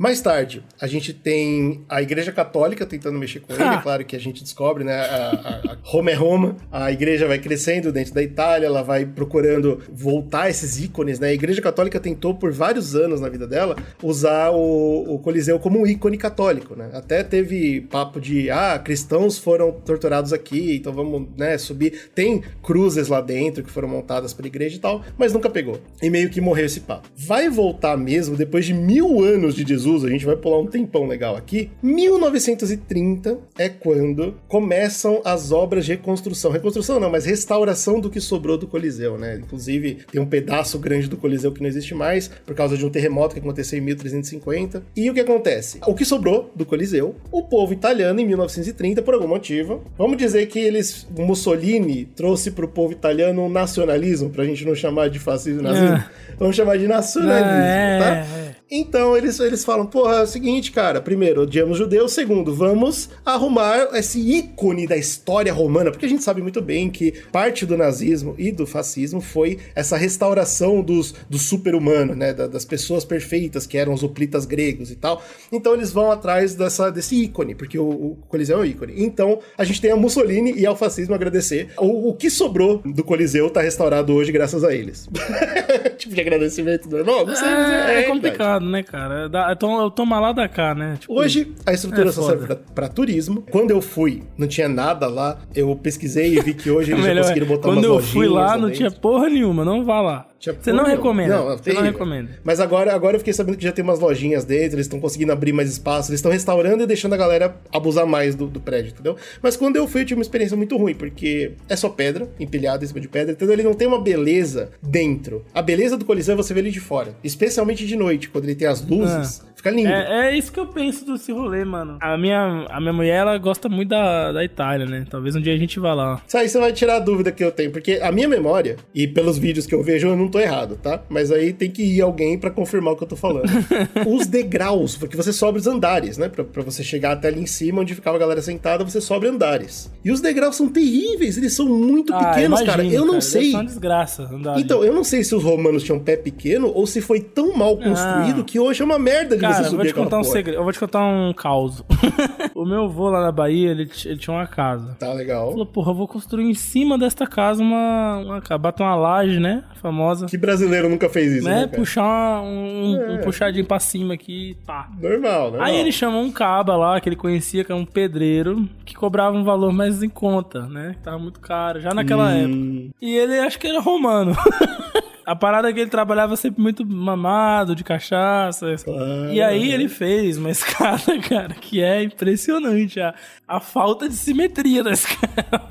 É, pois é, é o Coliseu, Tem, puro. tem degrau que não cabe seu pé e tem degrau que passa do tamanho do seu pé. E é isso, tá ligado? E, Puta, e foi a, a diferença tive, de uma pra outra. E é isso, o cara construiu esse tipo de escada. E é quase como uma maravilha do mundo moderno, porque essa escada ainda existe lá na casa da minha avó, original, do jeito que ela foi feita. É isso que eu tô falando. Tipo, não tem, não tem critério, não tem nada. Os caras vão, vamos subir uma escada aqui, vamos fazer um degrau aqui, faz, e um faz de um jeito. Foi isso que eu senti, faz do cara. outro, Mas assim, tá ligado? É isso. O que, que é importante? Faz quase uns 15 anos que eu tive essa experiência. Então, muito provavelmente, para manter o turismo funcionando, eles podem ter mexido nessa escada. Então, fica aí esse, esse, esse- esse pedido para você, ouvinte, que tem interesse em visitar algum dia a Itália, falar isso pra gente. Ou você, ouvinte italiano, porque a gente tem, por incrível que pareça, ouvintes em vários lugares do mundo.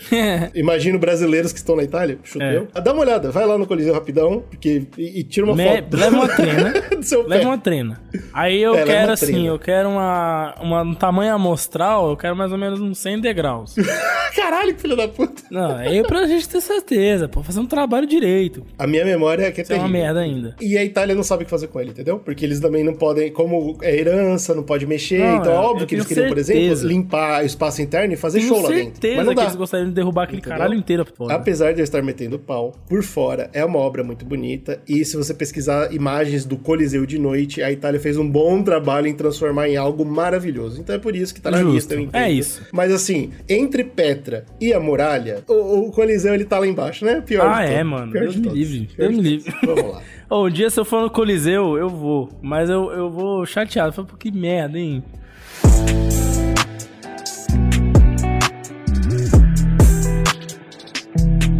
Eu queria comentar também de outra cidade, já que a gente tá falando dessas paradas que são abandonadas. Ah, você também quer falar de cidade agora, Exato, só cidade. pra, só pra puxar aqui do Coliseu pra Chichen Itza. Agora eu vou cair lá do outro lado do mundo. México. O que, que é Chichen Itza, cara? É uma cidade assim como Petra. E nesse caso a gente tá falando de uma cidade maia. Porque tem, tem os maias, tem os astecas e tem mais um terceiro que eu não vou lembrar agora. Os Incas. Os incas, exatamente. A gente não aprende nada de história latina, o que é muito Isso é uma desgraça, cara. Eu fico puto que a gente fica estudando de Europa. A Europa. Você ouvinte tá falando, pô, por que, que eu não aprendo nada sobre história latina? Eu queria tanto saber dos maias, eu vou te contar Queria saber agora. a o diferença entre asteca, maia e inca. A gente não tem história nenhuma deles, porque os, os colonais destruíram tudo. Ah, a gripe espanhola veio com eles e a maldade do, do, do homem católico. Exatamente. Então, os espanhóis, eles fizeram um trabalho sincero, não só os espanhóis, tá? Mas ingleses e americanos também, pega eh, estadunidenses. Olha só que loucura. De apagar completamente a história desse povo. Tudo que a gente tem, achados históricos e arqueologia e tudo conjectura, a gente não tem nada físico da história desse povo. A gente não estuda porque foi destruído. Cara, tem um filme do Mel Gibson, Apocalipto, né? Ah, boa. Que é um dos filmes que trata de uma civilização que eu acho que é azteca, agora eu tô em dúvida. O filme, ele é falado em Mixteco, né? Que é aquela língua é, do México antiga, né? A língua indígena dos caras e tal. O filme inteiro é, é bem legal. O filme, tipo, ele é ok, assim, mas ele tem. Ele passa essa essência de que, nossa, a gente perdeu tanto ali no meio de não conhecer, porque é, ele tenta pegar aquilo que já buscaram de informação, os arqueólogos e tal, preencher as É, que lacunas, é sabe? tudo no achismo, cara. Você percebe isso, inclusive. O filme ele deixa claro, tipo, olha, provavelmente era assim, isso aqui não se sabe. E é legal isso, porque você pensa, porra, mano, dava pra gente ter uma noção melhor, dava pra ser uma coisa talvez mais bem estruturada hoje em dia. Cara, sabe por que dava? Porque isso a gente tá contando. é Chichen Itza, eu vou contar uma história de que aconteceu em 1300, 1500. Irmão, Ah. a gente tá contando história de coisa que aconteceu antes de Cristo e a gente não tem coisa que aconteceu semana passada. Passada no, desco... história, entendeu? no é descobrimento do foda. Brasil, na época ali do Brasil. Pois é. Chichen Itza. O que, que é bacana? A gente não sabe de nada a fundo, mas a gente tem os arqueólogos e dá pra aprender um pouquinho sobre a cidade. GG, você sabia de uma história? Tive uma aula de história com um maluco muito incrível, que ele era um historiador, obviamente. Faz sentido? E ok. ele tava falando sobre essa época aí. Sabe um dos motivos pelo qual os historiadores concordam ali que. Porque assim, esse, esse era um povo bastante guerreiro. E aí chegam os, os europeus. E, tipo, mano, eles olham pra aquilo. A princípio poderia ser, né, um embate, um choque, alguma coisa, mas eles aceitam muito bem aquilo, assimilam e se fodem, Uhum. né? São escravizados e mortos por eles. Exato. É. Um dos motivos, inclusive é abordado nesse filme do Apocalipto, é que por eles não entenderem muito bem o que era aquilo, eles não conseguiram reagir àquilo, saca? Ah, Então, é. por exemplo, Uhum. quando eles viram uma caravela, eles travaram. Mas tem outro bagulho também. É, essa galera, o fenótipo, né, da, da genética deles, não tem muito pelo, né? Uhum, o europeu normalmente é peludo, né? E tinha uma figura mitológica também, que era uma serpente de plumas. Diploma, sim, sim, a gente vai Já ouviu falar essa dela história? agora. Ah, você vai falar dela? Então, mano. Mas só dela. Não, então, e essa é a parada, que quando os caras viram os europeus chegando com aquelas barbas, eles acharam que eram divindades associadas Então, a isso, isso. aí me parece muito revisionismo europeu, tá ligado? Pode até ser. Eu vou explicar por quê. Mas o contar... maluco falou que, tipo, por ser historiador e tal, eu botei fé no que ele falou, né? É. E ele disse que isso era uma parada que. existe- Ajudou a eles se fuderem mais ainda. É, é né? que existem alguns É. registros que os próprios é, europeus fizeram, e aí esses são os mais acessíveis hoje, né? Claro, são os si- únicos. De, situ- é, são os únicos, aliás. De situações desse tipo, entendeu? Olha que louco, velho. É, não, é terrível. É, é bem chato mesmo. Mas assim, consegui coletar um pouquinho do que os arqueólogos têm pra gente conseguir discutir sobre essa cidade que é tão interessante. Aham. O primeiro ponto, que eu acho que é muito legal comparar com o Coliseu, que a gente acabou de conversar, é o nome. Chichen Itza parece um nome foda e tal, mas na verdade é só Chichen. Itza é o nome da, da família, a família influente da época. Então, assim como o Coliseu é o anfiteatro flaviano, Chichen Itza é o Chichen dos Itza. Aí. Xixen é o quê? O que é? Cidade? Chichen é povoado ao redor do poço. É isso que significa. É a quebrada. Então, tipo, se você tinha um poço, você fazia um povoado ao redor, e esse aqui a gente vai chamar do, do Itza. E pronto, é isso. Justo. O nome não é nada complexo, entendeu? Mas tem coisas interessantes daí. Principalmente o negócio do poço. Os poços que a gente tá comentando não são poços feitos por pessoas, são cenotes. Um cenote é uma cavidade natural, que tem muito por lá, inclusive em Chichen Itza tem quatro, se eu não me engano, que dão em poços d'água, em, em canais d'água, entendeu? Então era basicamente um poço natural que você tinha, você descobria esse lugar e falava, oba, água doce. E aí você montava um- um- uma cidade ao redor dele, porque olha que maravilha, água. e daí vem Chichen Itza. O que eu acho mais interessante desse, dessa parada do buraco dos cenotes é que os espanhóis escrevem que os maias aproveitavam isso não só pra tirar água de lá pra beber, mas também pra fazer sacrifícios aos deuses, porque a gente do que a gente conhece da cultura maia e azteca, eles tinham muita dessa parada de sacrifício humano, né? Era muito normal pra eles. Sim. Então o, o cenote era isso, era o pico de arremessar a filha da puta. Você chegava e arremessava Eles o tinham um cara. bagulho de tipo. E vamos que é, a rapaziada que você dava um cacete e que te dava um, um combate bom, né? Isso, isso mesmo. Você fala, mas esse inimigo meu aqui, ele tem uma força, né? Um poder. Então eu vou me apropriar das, da força dele como, né? Fagocitando, Então, é o que a gente acha, né? papando É- suas o que eu partes. acho injusto Que é é que de isso vez que em quando é- eles não faziam isso, tem noção? E a gente é, fala isso. exato, isso é exato. foda. Essa é. É. a maneira como ficou pregado, é. assim, que eles faziam rituais. Porque existiam nessas, nessa, nessas cidades, né? Tinham várias tábuas, não é tábuas, alguma coisa assim, Altar sacrifício. sacrifício, altar é, de alta- sacrifício, altar, essa é a palavra. Né? E o que eles faziam ali naquele altar exatamente? Não sei Cortava sabe, o cara, é churrasquinho, velho.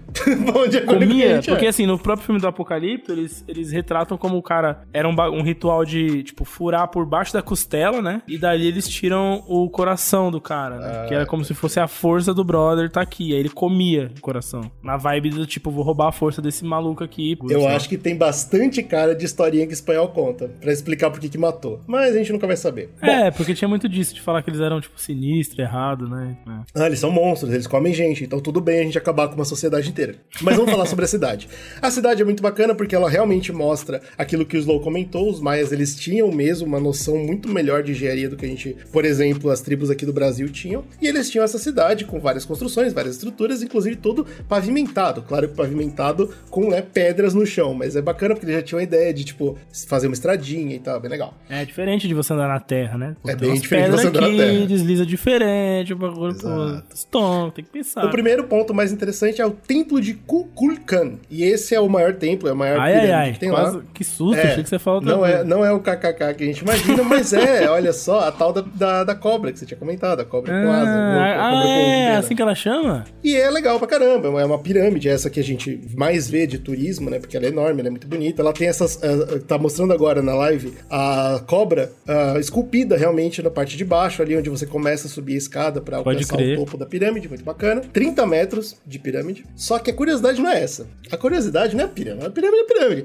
O legal é que eles têm essa brincadeirinha de construir coisa em cima de coisa. A pirâmide da Kukulkan é uma pirâmide, entre aspas, falsa, vamos dizer assim. Não é, não é bem isso. Ela serve de entrada pro, pro templo de verdade, que é embaixo da terra. Ah, Olha que legal. E esse foi descoberto muito tempo depois. Foi só os arqueólogos acharam uma comporta ali e falaram: peraí, o que, que tem aqui? Um novo templo embaixo da terra, que era o templo de verdade. Esse era para uma divindade que a gente não sabe o nome, ou que era um jaguar. Era outra divindade. Outra estrutura que chama muita atenção, e é claro que a gente tem que discutir, é do lado desse grande templo, ou desse templo duplo, né? Tem uma quadra de futebol. E é isso que os Maia era famoso por fazer. Inclusive, Chichen Itza tem diversas quadras, mas a gente vai Eles falar só da maior de todas Bate uma bolinha, os meninos? que você já deve ter assistido em animações, em filmes e tal, que é aquele aro que é em cima e você tem que passar a bola pelo aro, Ah! que é um aro de lado. Sim, Por os caras jogavam basquete misturado com futebol, porra. Os Era um basquete misturado com futebol muito bacana. E como eu comentei, essa grande quadra é muito legal porque, além dela mostrar o esporte bem, ela é a maior fonte cultural do lugar. Olha só que legal. A quadra, ela, primeiro, ao redor das paredes é tudo esculpido, né? Com, com as imagens dos deuses maias e tal, legal. Só que as paredes também são pintadas. E graças a esforços ar- arqueológicos, eles conseguiram, né, trazer algumas dessas pinturas de volta à vida, mostrando, aí é curioso e interessante, um jogador inteiro e um jogador do lado sem a cabeça, sangrando Ai, é, no ai, lugar ai. da cabeça. aí talvez seja o resultado de você perder um jogo desse. Caralho, os caras não estavam pra brincadeira, não, né, mano? pode ser perigoso, pode ser bastante Você é perigoso. louco, os caras, bora, resol- bora jogar um fute ali, bora. Quem perder, toma uma sarevada de porrada na cabeça até perder ela. A gente não sabe, mas o que que é bacana? É que ao redor da quadra tem quatro templos. Templo é foda, mas assim, quatro estruturas, quatro construções. Duas delas mostram humanos e duas delas mostram jaguares. E apesar de não ter nenhuma teoria, pelo menos que eu encontrei online, eu imagino que talvez possa ser os times, tá ligado? Os times representavam divindades. Tipo, os com Puta, camisa e sem camisa. Você Faz é todo humano, você sentido é agora Deus. cortar a cabeça, né, mano? São Não é? divindades se enfrentando, porra. É. Eu comecei a pensar nisso. Eu não vi essa teoria em lugar nenhum. Isso sou eu, eu GG historiador. Aí, Chutando que revisioni- o pode GG ser- revisionista aí tá, tá dando né, um norte aí, pra uma chutando luz. que pode ser os grandes times da época. Eu sei que do lado dessa quadra, agora andando mais pela cidade, tudo isso dá pra visitar, tá, rapaziada? Todo esse pedaço é turi... é- Tudo, a cidade toda é turística. Ah, tudo você tá. pode ver. Tudo você pode mexer. O México, bicho, demorou pra cuidar dessa porra. Bom, a gente vai chegar lá. Tem outra parada que é muito legal também, e essa sim aí alimenta todo o apocalipse que você tiver no seu coração, que são as plataformas das caveiras, né? Pela cidade tem algumas plataformas, elas são todas esculpidas como se fossem caveiras humanas, não são caveiras de verdade. Pra você imaginar essa plataforma, imagina os dois primeiros andares de uma, de uma pirâmide, entendeu? Sobe dois andares e pá, tem uma plataforma mesmo. E ali é onde os historiadores batem o martelo que era feito pra sacrifício humano, pra bagunça, pra morte, era lá que eles faziam essas porra aí. Bacana. Uma dessas que eu acho que chama atenção, que é uma plataforma que foi construída como homenagem a Vênus, o planeta Vênus. A gente vai entender mais um pouco a fundo disso. Isso que eu comentei é mais ou menos o centro da cidade. Conforme você vai indo pro, pros arredores, você encontra mais o quê? Prédios normais, de, de casa, de auditório, mercado, casa quadrada, tá ligado? Eles não tinham nada de muito especial. Mas tem uma coisa muito bacana que tanto os maias quanto mais tarde eu vou falar sobre os incas, eles tinham, que é a tecnologia que os romanos aparentemente não dominaram, que é empilhar pedra, e empilhar pedra de vez em quando sem argamassa, mas não caía. Por quê? Porque eles tinham um trabalho muito delicado e muito minucioso de esculpir a pedra. Então eles faziam o tijolo, entendeu? Cortavam a pedra pra ficar bem quadradinho, botavam uma em cima da outra e não tinha terremoto que derrubava. Essa era a ideia. Saquei. Acho muito foda. Tipo, óbvio, hoje tá deteriorado, tá meio troncho. Mas Claro. eu acho que quando no tempo áureo do bagulho, mano, esse pack devia ser mais bonito até que as pirâmides, assim. Eu também acho. Mas ah, agora a gente vai discutir de duas coisas. A primeira Egito, que eu quero caso. falar é puxar a sua cordinha de talvez o. Seriam os deuses espanhóis? Ai, ai, ai. Tem um templo na cidade que é o Templo dos Guerreiros. E eu acho interessante discutir sobre ele porque, óbvio, ele é um templo destinado aos grandes guerreiros maias, que a gente sabe que eram brutos pra caramba. E ele tem várias esculturas e, e pinturas. Mas tem uma pintura que chama muita atenção dos historiadores. E se você for ver na história azteca, que já é diferente da maia, tá? É mais pro norte. Os aztecas também tiveram esses encontros. Eu vou te descrever o desenho que encontraram nesse templo, tá? É um Hum. guerreiro, é um guerreiro, porque é o templo dos guerreiros, correto? É um guerreiro. Claro, óbvio. Só que esse guerreiro, diferente do Maia, ele usa metal na cabeça. Tá. Os Maias não usavam e esse cara usava. Tá. Esse guerreiro vem do mar, e esse guerreiro vem do mar numa canoa comprida. Hum. Daí vem as teorias, mais ou menos confirmadas pelo histórico dos, dos astecas, de que o primeiro povo que chegou lá não foram os espanhóis, mas sim os vikings. Ah, tá. Isso tem. Nossa, tem bastante. Tem bastante Papo papo, de desse, viking né? com asteca, né? Mas com Maia, graças a esse templo, também conecta. É, tipo de Viking com América do Sul, sei lá. É, no geral. Exato, É, sim. rola mesmo, rola essa parada, né? E aí seria muito curioso, porque na- nos desenhos mostra que eles entraram em combate. Então, por que, que eles bateram nos vikings e não bateram nos espanhóis, entendeu? É, Curioso. é uma das teorias dessa parada mitológica, né? Porque que- viking tem barba. Agora, é, agora que é isso que eu ia falar. Entendeu? É isso que eu tô Viking tinha dizendo. barba. Uhum. Hum, E, no, e no templo mostra claramente eles lutando com os vikings. Então, Nani, Nani. É, curioso, curioso, curioso. Ou então os espanhóis, né, tiveram É. um enfrentamento e fi- fingiram que não, sei lá, enfim, não Exato. faz sentido também. A última coisa que eu acho que é legal comentar é que tem o ossário. Ah, não, tem dois prédios legais de comentar. Um é o ossário, que é uma pirâmide, de novo, falsa, olha só que legal. É uma pirâmide que tá lá por tá lá. E o bacana mesmo é uma série de cavernas naturais que tem debaixo da pirâmide. De novo, demorou pros arqueólogos encontrarem. E quando o primeiro arqueólogo entrou nessas cavernas, ele começou a olhar e viu o quê? Um monte de esqueleto, um monte de gente morta. Ele falou, porra, bicho, eu estou, estou num, num cemitério, né? Ele saiu todo orgulhoso, falou, pá. Hoje em dia, a galera estuda e fala que nem fudendo isso é um cemitério, porque se fosse, teria muito mais gente morta. Tem algumas pessoas mortas nessa caverna. Ah, vai ver que é questão. tipo um cemitério dos, dos, dos Lorde ou de alguém Pode nobre. ser, lá. exato. Uma das teorias é que é um cemitério nobre. Outra das teorias é que é a galera que morreu dentro da caverna e dane-se. Mas é muito legal, porque são as cavernas que conectam, inclusive, com esses cenotes que eu comentei, que são essas lagoas naturais e tal. Então é muito bacana, muito bonito. Inclusive, eu vi algumas imagens bem legais. Finalmente, o último lugar que eu quero comentar, e agora pra conectar com aquele negócio da estrutura pra Vênus, é um. Sem brinca... tá, tá na imagem agora, quem, quem puder olhar, sem brincadeira nenhuma, um observatório, velho. Numa tecnologia, numa tecnologia, numa arquitetura que eles só fazem prédio quadrado. Até a pirâmide dos caras é quadrada, né? A pirâmide com andar, que a gente já sabe que os egípcios deram risada, porque os egípcios faziam lisinha. Aí os caras me vêm e falam, vamos fazer um prédio redondo. É uma coisa que é chocante, Do cara. nada. Até- Meteu essa do nada. os caras têm um observatório e isso aí, pelo fato de como ele é montado, pela- pelas posições das janelas nesse prédio, é a ideia que os maias, e a gente sabe, né, que já tem uma conexão forte entre maia e astrologia, né? Astronomia Sim. e astrologia, essa brincadeira. É, é. Mas aparentemente, cara, eles, eles tinham esse observatório dentro da cidade, onde eles observavam o caminho das estrelas, e a partir daí veio essa veneração ao planeta Vênus, cara. Muito bacana. De novo, Caralho. seria super legal saber a verdade se os porra dos espanhóis não tivessem feito merda pra caramba. Muito louco isso, eles se preocuparem em fazer uma obra arquitetônica, tipo, pra observação e tal. É um bagulho, tipo, muito do. Sabe, do tipo assim, se você não tivesse mexido nessa galera, talvez eles teriam, tipo, evoluído num aspecto desse muito interessante, assim, sabe? Com certeza, cara. Que tem várias civilizações que puderam ter mais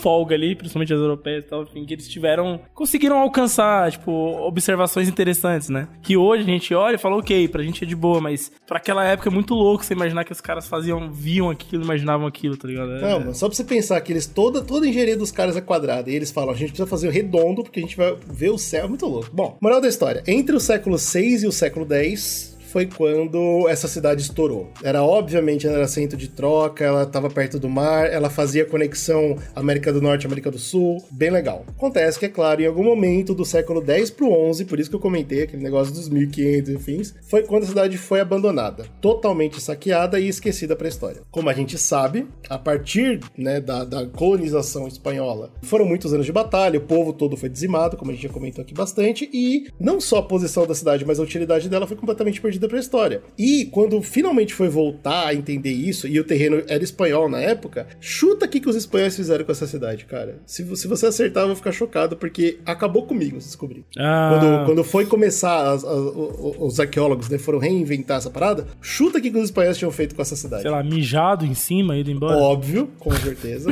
Mas a cidade se tornou pasto pra criar boi, velho. Ai, que terrível.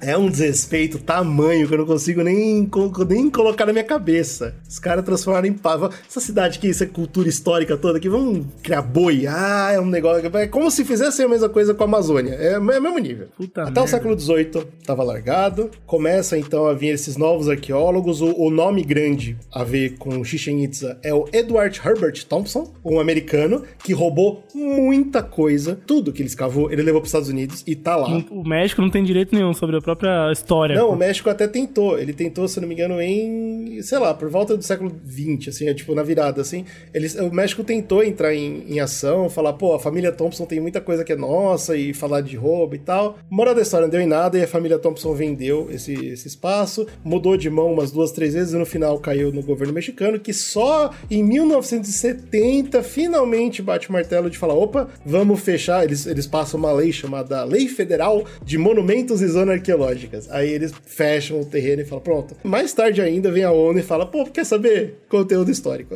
Demorou muito e foi muito perdido. Era possível, exatamente o que o Slow falou, o tal do turismo predatório. As pessoas iam, subiam nas coisas, tiravam foto. Hoje em dia não pode fazer mais. Tipo, pode tirar foto, mas não pode subir, não pode arrancar pedra e levar pra casa, tá ligado? Que isso era, foi feito por muito tempo. Então é muito triste. Essa história toda, cara, foi perdida completamente. E aí, Slow? Entre esse Petra, obviamente tá em cima do Coliseu, Coliseu foda-se. Entre Chichen Itza, Petra e a muralha, que, quem, quem vem? Ah, mano, por enquanto a muralha ainda é a primeira de todas? A muralha é a primeira, né? Puta muralha, sério, você gostou tanto ah, assim? São, são milênios. são milênios, Do povo subir um muro. Eu acho que Petra é ainda mais impressionante que Chichen Itza. Puta, né? eu tô em dúvida, hein? Eu acho Petra... que Petra ainda ganha. É. Ganha. Então, nossa, nossa lista oficial por enquanto é Muralha da China, Petra, Chichen Itza e Coliseu. Vamos ver se o Slow consegue mudar isso, Slow. Localizado em Agra, o Taj Mahal é certamente um dos monumentos mais famosos do mundo.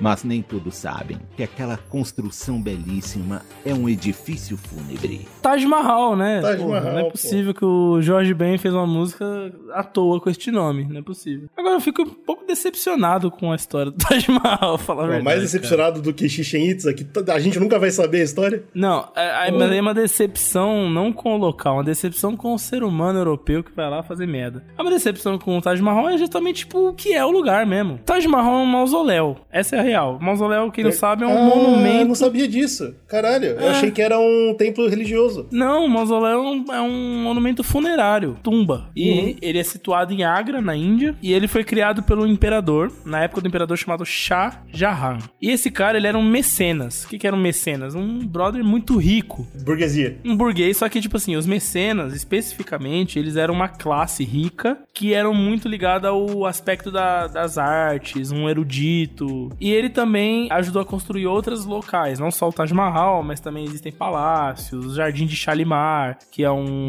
um outro local turístico. Você, pegou, você pegou o nome, tem a ver com esse cara, de alguma forma? Taj Mahal é, é tipo uma homenagem a ele? Não, não a ele, não a ele, mas ah. a esposa dele. Ah. Porque a parada ah. é que, tipo, esposa, ele era casado com uma mulher chamada Muntaz Mahal. Ah, Acho que é assim que fala, enfim, Muntaz Mahal. Não, agora já entendi tudo. E eles tiveram juntos 14 filhos e ela morreu no parto do último. E aí ele desolado, bom, pelo menos é assim que conta a historinha, né?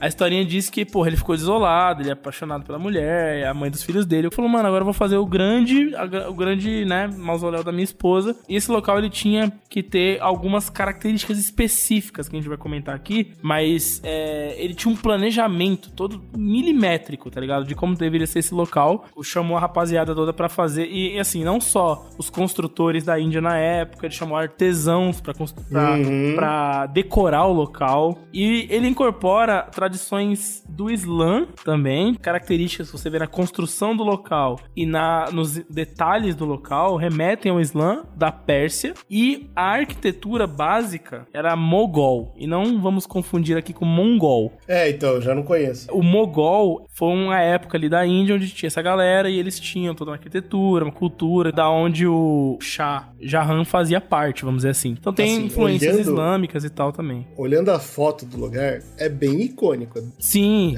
É, é bem diferente. Sim, é. Tanto é que na época, as construções dessa galera mogol, ela normalmente era feita em pedra vermelha, né? Se você for olhar arquiteturas é, mais clássicas da Índia, eles têm mesmo um- uma paleta de cor mais quente, né? Mais pro vermelho, pro escuro e tal. E essa daí não. Essa daí ele falou, eu quero mármore branco, eu quero um bagulho Quero que branco, vai destoar. Tanto é que a rapaziada que trabalhou no- nos detalhes da obra, que vieram depois da construção, vamos dizer assim, eles trouxeram pedras semi-preciosas e algumas preciosas pra decorar o lugar, mano. Então você imagina um lugar gigante da porra daquele. Você não tava no primeiro podcast que a gente conta, mas a história que você tá contando é muito parecida com o mausoléu de Alicarnasso. muito parecida. É verdade, é verdade, que é uma coisa muito detalhista ali, né? Com a, com a Que par- legal. É Porque assim, os artesãos indianos daquela época, eles eram muito requisitados pra esse tipo de trabalho. Pra decorar ali um palácio, ou pra mesmo criar um mausoléu, esse tipo de coisa, tá ligado? Então na época ele falou, mano, pega todos os brother aí que correram a Ásia, que tem as melhores pedras e os melhores adorn- adornos, pra gente juntar, trazer essa galera pra cá pra fazer aqui. Só, só de você falar isso, eu fiquei com vontade de ver. Ou você vai me falar que as pedras não estão mais lá. Ah, pff, imagina, né? Porque Ah. sem controle turístico ao longo dos séculos, várias pedras e locais lá foram saqueados. Tudo bem, hoje tem um controle, é um local mais bem elaborado, mas não se tem mais as, as peças ou pedras, enfim, da época originais, né? Muita coisa Já não quero mais perdeu. ir ver. Eu ia.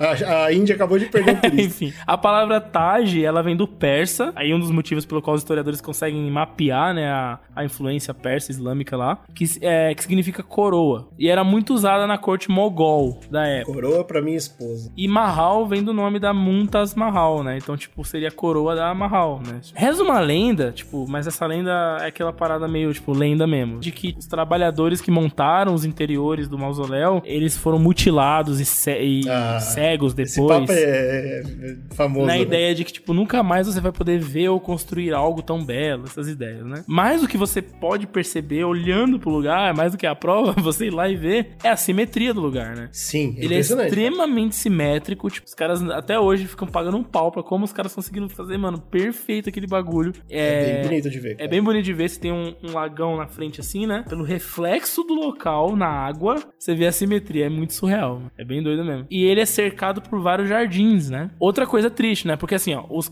é, canteiros de flores, avenidas com árvores, fontes, cursos de água, tudo isso ele montou naquele jardim. Só que lá na frente, quando os ingleses invadiram a região, Ah, pronto. Adivinha? Eu tava esperando ouvir o Colonizer. é, quando o colonizer Porra. chegou, ali no processo de manutenção do local, adivinha o que, que eles fizeram, né? Eles, muito do que eles tinham, do que eles sabiam fazer era um, um molde britânico. Então, hoje, se você for pegar o jardim do Taj Mahal, ele parece muito, ele, tem- ele se assemelha muito a um jardim inglês de Londres, assim, aquele clássico, né? Puta, eles ainda alteraram a obra. Eles, Ah, alter- eles alteraram. Não basta saquear, não basta. Não. Porque assim, uma obra daquela, eles falam, porra, isso aqui a gente tem que manter, isso aqui é lindo, né? Tá ligado? Tipo, Tem que meter nossa mão nisso Vamos, aqui. é. vamos jardinar igual a gente faz aqui ao modo europeu, obviamente, tal. Então, assim, a característica original do jardim já se perdeu. E aí, quando a obra tá pra terminar, o chá fica doente, tá velho, tá doente, e 1657 morre, né? E aí... 1657 é mais ou menos quando termina a obra, é isso? É, essa época mais ou menos. Tava já pro Ah, tá vendo? finalzinho. É bem, é bem mais É contemporâneo. porque gente. dizem, é, bem mais. É, dizem que, tipo assim, ele nunca. é, acho que é, enquanto ele estivesse vivo, talvez essa obra nunca fosse acabar, saca? Tipo, sempre tinha alguma É, coisa que ele ia sim. botar, mandar fazer e tal. E aí a parada é que ele tinha 14 filhos, né, cara? É, pois é. Aí vem os filhos querer ficar com o terreno. E aí, dois filhos dele, o Shah Shuja, declarou imperador, né? Falou, porra, eu sou o filho do Kaba, eu vou virar rei desse merda, vou virar imperador. Mas tinha um outro irmão dele, que era o Murad, e esse ganhou apoio dos outros irmãos, né? Inclusive de um, de um dos irmãos mais influentes, que era o Aurangzeb, e esse cara, ele falou, porra, bicho, vai ser o Murad, não você que você é um merda. E o apoio Começou a pra lá. briguinha de irmão. Começou a tipo, briguinha, tomaram partidos e foi e rolou uma treta política ali. E quando o Shah Jahan já tava, tipo, pra morrer, é, um desses filhos, é, o Aurangzeb, ele pegou e levou o pai pra um forte em Agra, que era na região, pro pai morrer em paz, né? Ah, tá. E ali naquele, naquele tete a tete ali, né? É claro. O filho, quando o pai morre, ele vem a público e fala: Cara, nesses últimos dias do meu pai, eu descobri que, sei lá, o que que surgiu. Não sei se foi de um diálogo entre eles ou se veio da cabeça do filho. E falou: O meu pai tem que ser enterrado dentro do Taj Mahal. Aí. Faz todo sentido, né? Pô, o cara montou. o trabalho da vida dele foi o mausoléu, cara. Você vai botar o corpo fora do mausoléu. Pois é. Rola uns boatos, assim, históricos, fofoca histórica, de que ele, tava, ele, ele planejou a construção de outro Taj Mahal na frente do Taj Mahal, vamos dizer assim, tá ligado? Eu não duvido nada. É. Mas invi é, inviabilizada a obra. a melhor maneira que ele resolveu fazer o bagulho foi criar a tumba do pai dele do lado da mãe. Uhum. Só que se você for ver a imagem, que é bem no interior mesmo do. Ai, nem local, brinca, nem brinca. Ele. Eu sei o que você vai falar, não é simétrico. Ele quebrou a simetria do bagulho, cara. Que... Ah, não, cara, não é possível tal cara, coisa. E é muito, muito antissimétrico, assim. Tipo, ele foi lá e botou o bagulho. Isso em 1666, né? Que rolou que essa parada. absurdo, cara. Adorei. Muito Tem bom. também uma Esse outra... é o filho, né? Esse é o filho. É, então rola uma história também de que um lord inglês que governava a Índia em 1830, já tô falando aí de... Já odeio, já. Já quase 200 anos depois, né? Esse cara resolve... mano, ele chamava William Bentinck. Esse lord que governava a Índia em nome da Inglaterra tava apertado de grana, né? Qual foi a ideia dele? Porra, acho que eu vou demolir o Taj Mahal. Uau, aham, uh -huh, sim, claro. E vou vender esse mármore ganhar dinheiro.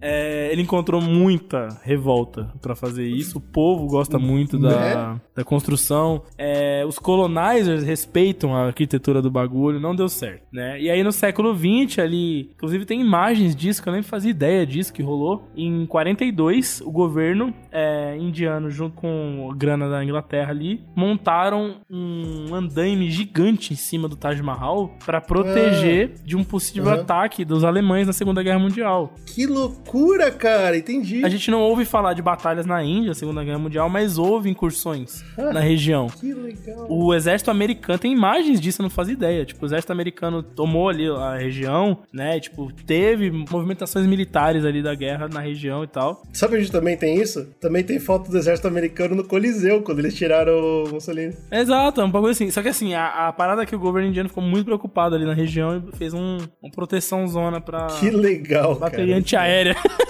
no Taj Mahal. Bom, hoje é- ele é patrimônio é, mundial tombado pela Unesco, né? Foi feito em 93 essa, esse evento. E tem duas situações recentes com o local. O primeiro é que existe o presidente do Instituto Revisionista Indiano. Nossa, já, uau. É um brother lá da Índia que ele não aceita nada que é dito. Fala, tudo isso aí é coisa de colonizer. E ele afirma Legal. tá na verdade, ele afirmava, porque ele morreu recentemente, mas ele afirmava que, na verdade, esse templo era um templo dedicado à deusa Shiva e não à esposa de um cara. Ah, mas não é estranha a falta de imagem? Porque se fosse a deusa, teria várias imagens da deusa, É, certo? enfim. Curioso? Não sei dizer. E ele falava que, inclusive, o nome nem era esse, que Taj Mahal foi, um, foi uma corrupção fonética Ah, isso eu acredito. é, de um nome que, na verdade, era Tejo Maha- Mahalaya. E aí virou Taj Mahal depois, com o tempo. A galera foi falando, foi mudando. Então... Porque o que eu, é o que eu falei, né? Tudo que é colonizado, irmão, não confie. Pô, Petra, Petra. Os caras olharam pra cidade inteira, coisa mais linda, uma maravilha da tecnologia. Eles falam, pedra. Porra! É, é de mandar É de tomar no cu, não é? Recentemente, a rapaziada lá, os sunitas, né? Os setores sunitas da região dos islâmicos, eles tentaram tomar o local pra si. é, isso agora é dos sunitas, e foda-se. E aí, mano, rolou uma treta política pesada do, dos- é, do- da rapaziada islâmica, que tem bastante na Índia, né? Também a gente não tem muita ideia, mas tem. E o governo indiano teve que entrar em ação com forças armadas. Eu tipo falar, bicho, não é É, Não é, não é seu, Sunita, cara. isso aqui é um bagulho. Taj Mahal é um bagulho da Índia. E para com essa porra e tal. E aí morreu o papo por enquanto, né? Uau, uau. Então fica aí o Taj Mahal. No lo- um lugar incrível pra vocês visitarem aí. Eu fiquei com vontade de visitar. Você gostou? É, é mais impressionante que a, que a cidade de Petra? Não é, né, pô? A É. cidade de Petra ainda é mais impressionante. É, eu acho que é. Ah, mas a simetria do bagulho é que me assusta, cara. É, cara, a simetria eu acho que coloca. Bom, como a gente já combinou que as cidades vão ser sempre as piores, então acho que a nossa lista por enquanto é Muralha, Taj Mahal, Petra, Chichen Itza e Coliseu por último, que Coliseu é ridículo. Bom.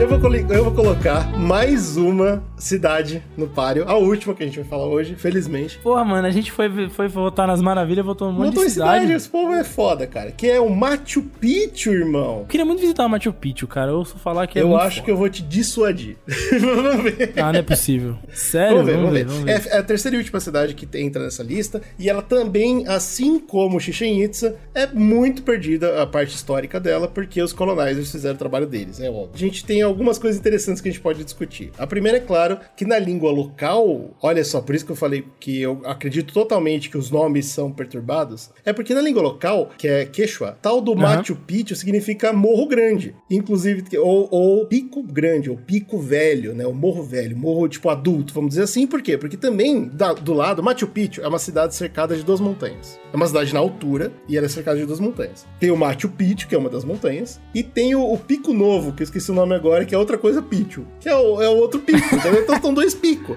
Tá. Aí que tá. É, é estranho a cidade ganhar o nome de um dos morros e não do outro, entendeu? Então parece muito que foi uma coisa de erro de tradução ou erro de comunicação. Ah, qual, qual o nome Pode dessa ser. cidade? Pô, essa é a cidade do Morro Grande. Ele tá no Morro Grande e ficou. E, é uma merda. E, e tá errado. Machu Picchu não é o nome original da cidade, mas é o nome que a gente conhece, o que é o Pico Velho, então, tá? Eu quero visitar Pico Velho, gente. O que, que, que tem de legal no Pico Velho? Os arqueólogos chegaram à conclusão que ela foi construída no século XV e que, diferente do resto todo que a gente tá comentando aqui, ela quase não teve utilidade. Ela, ela durou muito pouco tempo. Por quê? Porque talvez ela não era uma cidade. Talvez ela era um resort de férias da nobreza. Nossa, caralho. Da nobreza inca. É no Peru, tá? Porque. Na moral. Pois é, era, era um resort. Então, era. Porque por uma cidade, ela é relativamente pequena, eles encontraram poucos lugares de, de residência nesse lugar. Então parece que quem trabalhava lá, quem vivia lá, era realmente os funcionários desse, desse resort que mantinham o lugar pra nobreza vir, curtir o espaço, ah, que bonito, ir embora. Então não era uma cidade, não tinha. Ela não sobrevivia Nossa. sozinha, esse é o ponto. Era tipo uma casa de férias, Era uma mesmo, casa de férias, casa de verão. exatamente casa, entre aspas, casa, né? Um terreno, um sítio. Antes da gente falar do fim que acontece, porque o fim é meio óbvio, né? Quando finalmente acontecem a, as invasões espanholas, essa galera simplesmente abandona o lugar, porque eles vão pras casas, né? Ser morto. E diz que quem sobreviveu, quem ficou aí, que era a galera que cuidava do ambiente e tal, eu vou explicar por quê, ah, morreu das doenças, que a gente já comentou que veio junto com os espanhóis, né? Então foi limpado muito rápido, entendeu? Foi, é, ela teve pouco tempo de uso. E hoje são ruínas, o que é muito triste. A primeira coisa que eu quero comentar sobre esse ambiente todo é que se você vê foto de cima, e eu imagino que daqui a pouco vai aparecer na live, tem aqueles degraus na encosta da, da, da, de todas as, as montanhas aí ao redor, né? E eles tinham duas funções. Primeiro era para plantar. Fica uns canteirão, assim. Plantar nesses lugares, mas mais importante que isso era para evitar deslizamento, porque a encosta é obviamente instável. E aí, se você quer construir em cima dela, você precisa montar esses andares aí para ter certeza que a pedra Porra, não vai cair. Porra, os caras tinham uma noção fodida já de, de urbanismo, né, cara? Mas, o que é bacana também, se você olhar as fotos de cima, você vai notar que tem vários desses degraus que não são retos, né? Eles são todos desnivelados. Tem um que tá em cima, outro que tá embaixo, outro que é redondo, outro que é quadrado. Que porra é essa? Os historiadores acreditam que é porque simplesmente ia caindo enquanto eles construíam, entendeu? Eles estavam fazendo, não, aí deslizava, não. eles iam construir cima. Não, não, não. Vou aceitar essa explicação. Ficou tudo torto, porque é foda. Porra, cadê aquela explicação de que tem um macro desenho incrível? foi tudo feito. Com todo um bagulho dos deuses astronautas, não, foi feito cara. Conforme Para foi dando pra porra. fazer, entendeu? Esse é o negócio. Não é possível. Não. Tudo deslizado e os caras correndo não, não, pra segurar não. a terra pra não deslizar mais. Isso aí é coisa, isso aí é coisa da, da Opus não Dei, é, é, Illuminatio, tudo isso aí. O que, que é uma coisa muito legal desses degraus também que eles estudaram mais tarde? Eles são feitos, como eu comentei, da tecnologia Inca, Maia e tal, que é essa parada da pedra tão bem cortada que você consegue encaixar uma na outra, sem necessidade de argamassa. E eles são todos construídos assim. Mas por que, que é interessante, especialmente nesse lugar? Chove muito nessa área. Então, se você tivesse esses. O que na prática, esses degraus eles se tornam tipo vasos gigantes, né? Onde você plantava. E você teria essa vegetação e essa água parada e ajudar mais ainda a deslizar a terra. Então o que acontece? Eles montam esse, esses degraus, vaz, entre aspas, vazados, a água consegue passar pelas pedras, assim você tem um sistema de escoamento, garantindo ainda mais que não vai haver deslizamento da terra terra. Então é muito legal. Talvez não tenha sido 100% pensado isso, mas é, é legal como foi perfeito, entendeu? A construção Nossa, funcionou mano, muito bem surreal. com o morro e com a temperatura e com o ambiente pra evitar que merda acontecesse. Evitou? Machu- Não. não evitou, né? Não evitou, mas é legal, é legal. O Machu Picchu tá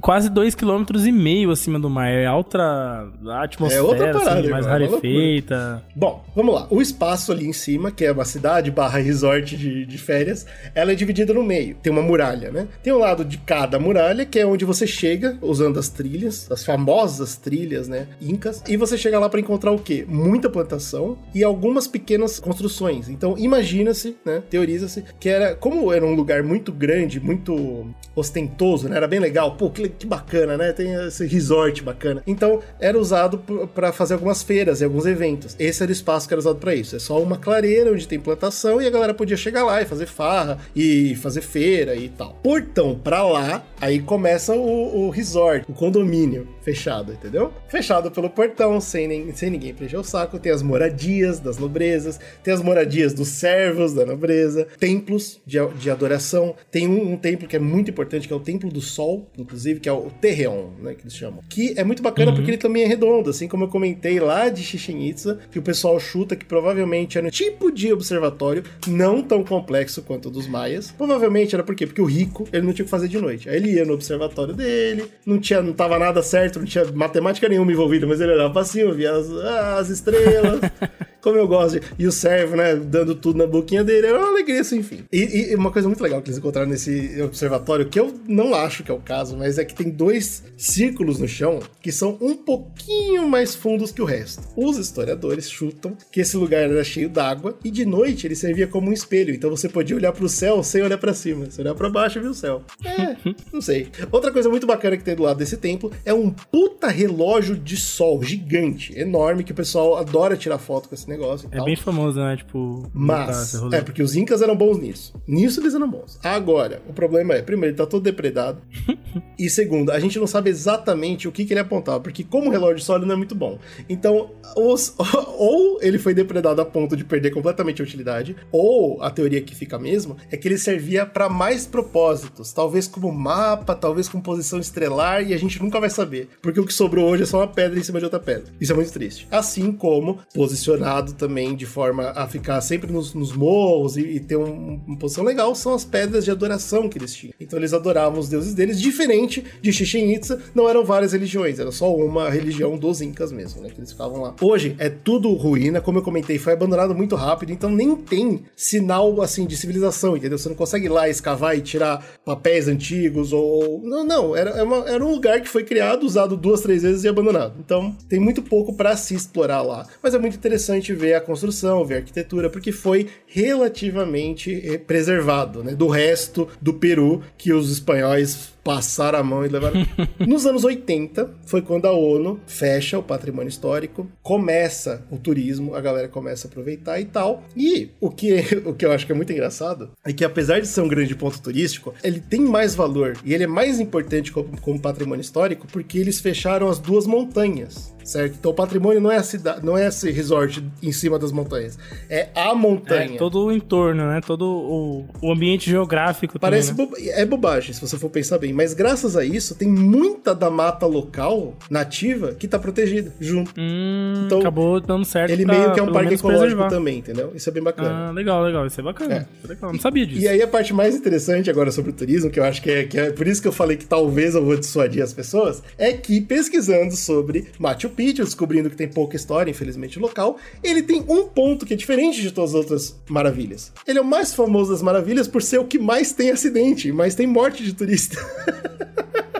Ó, mas também, pô, você tá 2,5 km pra cima, na montanha, é, que chove, um monte de pedra limada. É isso mesmo. Rapaz, é um perigo É mesmo, isso velho. É um perigo mesmo. Cair daquela porra lá é foda. Todo ano tem pelo menos uma pessoa que foi amassada por pedra, caiu lá de cima, se perdeu nas trilhas incas, ficou sem ar e desmaiou e caiu. Tem toda essa parada. Então, as pessoas que vêm e falam: Nossa, a energia do lugar é incrível, meu coração bateu mais rápido. Nossa, na hora que eu cheguei, eu perdi o ar de tamanha beleza. É só o ar rarefeito. não, não caia nesse papo. É um lugar perigoso, é um lugar anti-ser humano.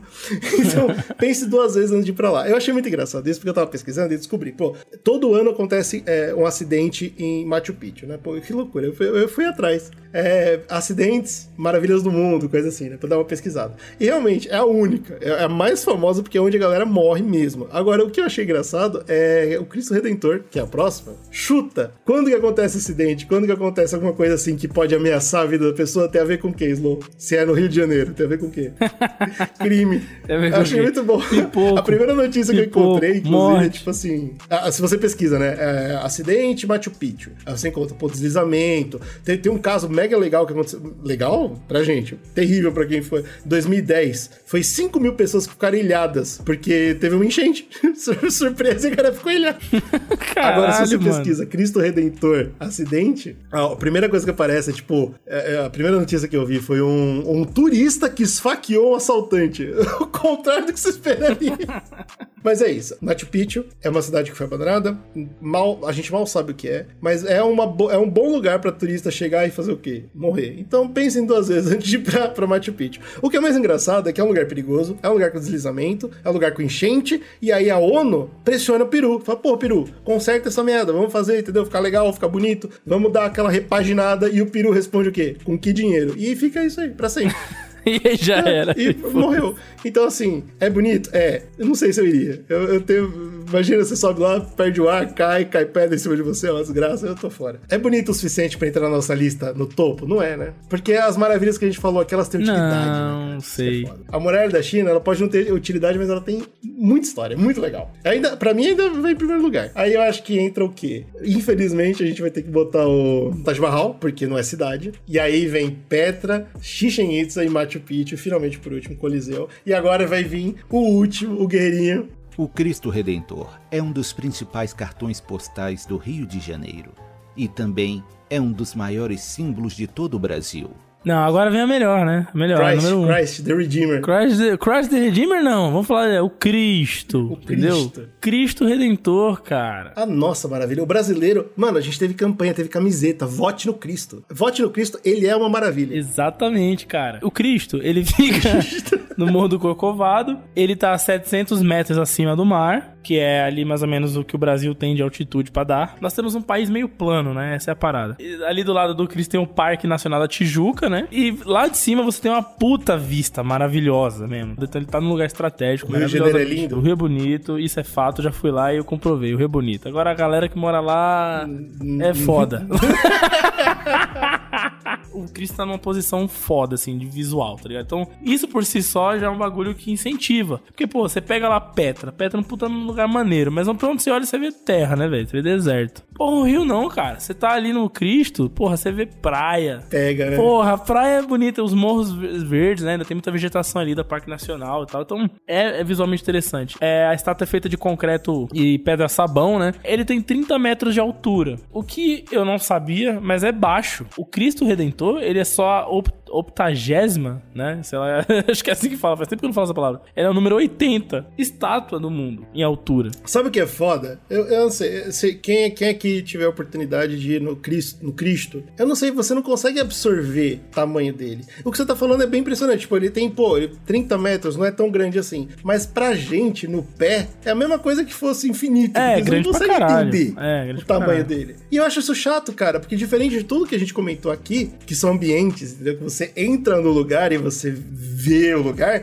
o Cristo não. Quando você finalmente chega nele, você não consegue ver nada. Só vê a, a unha encravada de Jesus. É, eu vi o meninão lá em cima te olhando e você fala, pô, eu não sei, eu não sei o. Dimensionar Eu não consigo isso. entender o tamanho disso. Isso é foda. É, aí eu acho que é meio chato, cara. Mas Estátua é muito louco. que eu não gosto. Eu sabia? fui ver quais são as maiores, tá ligado? As três maiores estátuas do mundo ficam no Oriente. É. A primeira é uma estátua na Índia, inclusive. Olha aí. Vallabhai, acho que é assim que fala, Patel. Ela tem 182 metros. É, são quatro. São.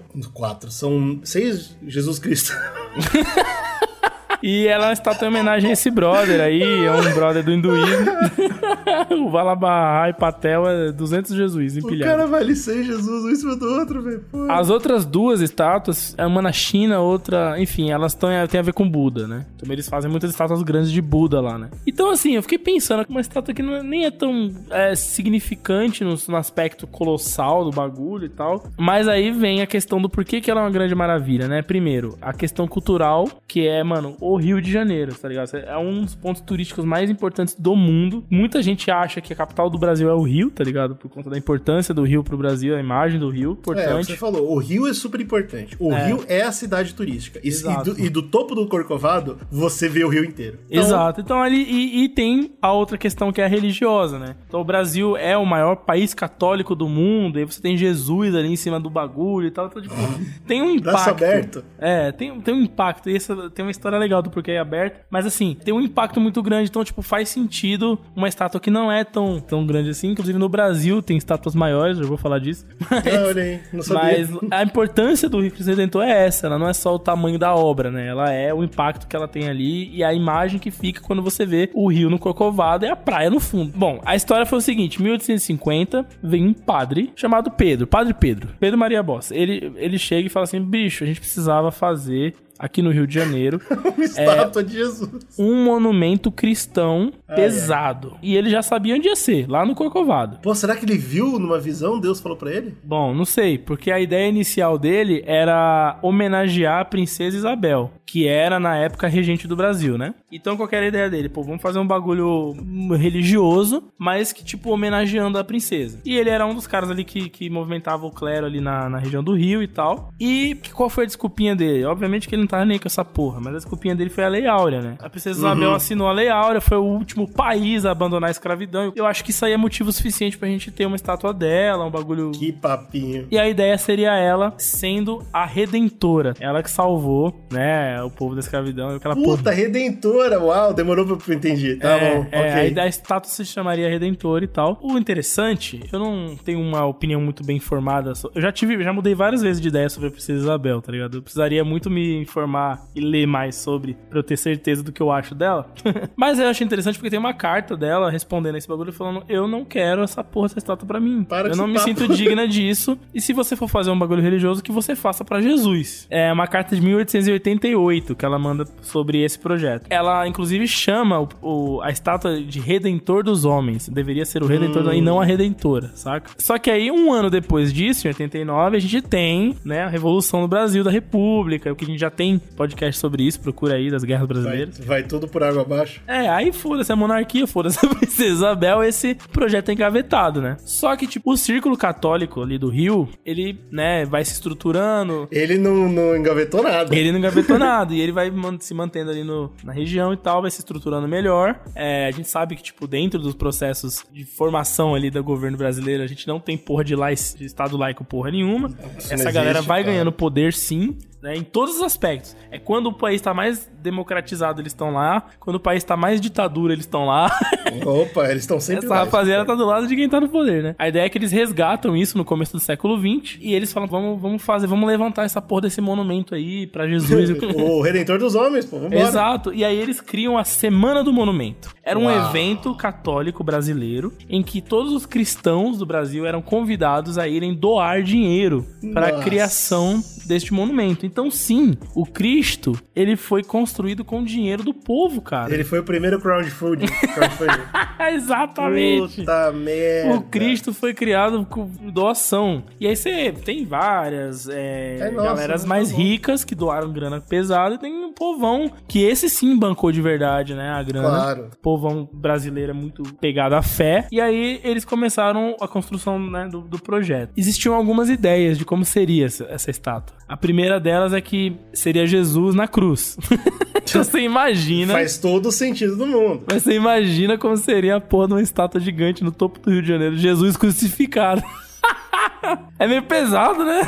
Pô, você acha? Acho que não combina com o, o clima ali do rolê, né? Quem já mano? dormiu em quarto de vó sabe qual é. É pesado pra Jesus, ó, caralho. pá, morto ali, Jesusão. entendeu? Que Tristonho. Tinha uma outra também, que era Jesus em pé segurando um globo, que significaria um mundo, né? Coisa assim. Também é meio, pá, meio X também. Acho que ia ficar Que meio bizarro. E aí, ia ficar muito esquisito. É, não é estranho, eu acho meio bizarro e tal. E essa da, dos braços abertos, na verdade, era um bagulho nem pra simbolizar exatamente a cruz ali, mas era pra simbolizar um bagulho de paz, do tipo, mano, vem, É. vem a mim, tá ligado? Eu tô aqui. Deu certo, porque parece mais que ele tá abraçando do que ele tá crucificado. E aí, mano, tipo, de- é, é o que todo mundo fala, tá ligado? Um outro motivo do porquê a estátua do Cristo é tão icônica, o Jesus tá numa pose ali que a gente não costuma ver. Das estátuas, pelo menos, a gente não vê. Eu nunca vi. É, obviamente, hoje tem, mas é cópia dessa, certo? Esse modelo ganhou, eles começaram a fazer o bagulho nessa, nessa vibe, no, no vibe do símbolo da paz, Jesus braço aberto. E em março de 23, sai ali, o projeto tava a milhão, e aí a Igreja Batista, né, os protestantes, eles lançam uma nota, representando ali, vamos dizer assim, o órgão da Convenção Batista Brasileira, dizendo que, mano, isso era um erro, que essa construção seria um atestado eloquente da idolatria da Igreja de Roma. Esse foi o Ah, termo que eles entendi. usaram no, no jornal. Aham. E que, porra, esse dinheiro todo deveria ser destinado a obras sociais, tá ligado? Ajudas assistenciais, Ai, ai. caralho. Esses são a igreja do bem. Ainda bem que tem a igreja do bem pra lutar contra a igreja do mal. ah, por favor. Eles foram contra e tal. Hoje, tipo, fui tentar pesquisar se tinha alguma parada que eles falam lá. Hoje não. Hoje o, Cristo não, ninguém, ninguém critica a obra, nem porra nenhuma. Mas na época rolou essa, essa farpa, né? Porque isso representava, realmente representava um, espaço de poder da igreja católica, né? Um ícone tão grande, abraçando ali um- uma região turística foda e tal. Pô, é um símbolo muito forte pra igreja botar o seu poder ali, né? Mas aí, beleza. Quem construiu essa parada? O engenheiro brasileiro, chamado Heitor Uau! da Silva Costa. Ele foi Nossa, o cara. é o nome mais brasileiro possível. Ele que legal. foi brasileirão, ele foi o cara que liderou o projeto de construção, mas ele contou Ué. com a ajuda de dois franceses, Paul Landowski e o Albert Cacot, acho que é assim falando do cara. Esses dois caras, eles ajudaram a arquitetar a estátua. Que- lembra que a França já forneceu a Estátua da Liberdade, é, várias outras estátuas. Eles são... espe- Hum, sim. é a especialidade dos caras fazer estátua pro mundo, né? Levaram quase 10 anos construindo, foi de 22 a 31. Então, muitos anos aí do povo bancando dinheiro lá nas missas, lá, distribuindo grana pra igreja. Nossa, bancar briga. essa me obra. Dá, me dá gatilho isso aí. É foda. E o cara que fez o rosto foi um cara à parte. Eu não sabia disso também. Ah, A construção do corpo, do dorso, do corpo todinho é de uma, é de uma galera, desses três, e a equipe deles, enfim, da, da, galera que trabalhou. Mas o, o rosto foi feito à parte, foi feito na Romênia. É, o, o nome do cara é o George Leônida. Esse cara, ele montou o arquétipo do rosto. E é o engraçado, o irônico, é que ele era conhecido lá na França por ter construído uma obra chamada O Diabo. opa. e ele tinha sido premiado no Grand Prix da França de Obras de Arte. Opa, será que ele escondeu o rosto do diabo no corpo do Cristo? Quero- não quero nem imaginar, cara. Eu gosto dessa ideia. Outro detalhe interessante do Cristo é que ele é feito em Art Deco. O que, que é isso? Na época, ali nos anos 20 para 30, rolava um movimento é, arquitetônico que era Art Deco, que eles usavam muito para decorar ambientes e criar estátuas e tal. Não chegou a, se- a ser considerado um movimento artístico, porque na verdade era uma saladinha. Mas eu já ali. ouvi, eu já ouvi bastante esse termo. Mas ele é ainda muito referenciado principalmente em mansões. Eu não sabia disso, Ah. mas é algo meio tipo. Tem uma cara assim de. de- As fotos que eu vi, pra falar a verdade, parece que o lugar é meio vazio, assim, tipo, como se você deixasse. Ele o- trabalha bastante com os espaços vazios. Exato, você deixa as coisas parecem até maiores. Tipo isso. Vamos, vamos dar um exemplo bem, bem leigo, assim. E, bom, essa é uma curiosidade também, porque a estátua tinha alguns outros projetos arquitetônicos, eles optaram por essa, que era o que estava em moda na época. Ah, mas funcionou muito bem. E eu, e eu sinto isso que você falou mesmo. Parece mesmo, né, que ele cresce. É legal. É, é interessante porque, tipo, ele tem mesmo uma cara única hoje. Quando a, a parada saiu de moda e ficou a estátua do Cristo desse jeito, ela destoa de tudo mesmo ali, né? Tipo, realmente tá. Eu gosto, eu gosto. Parabéns, Cristo. Cristo. E ela foi inaugurada em outubro de 31, no dia de Nossa Senhora Aparecida, né? Dia 12 de outubro, dia da Ai, criança ai. e dia da Nossa Senhora.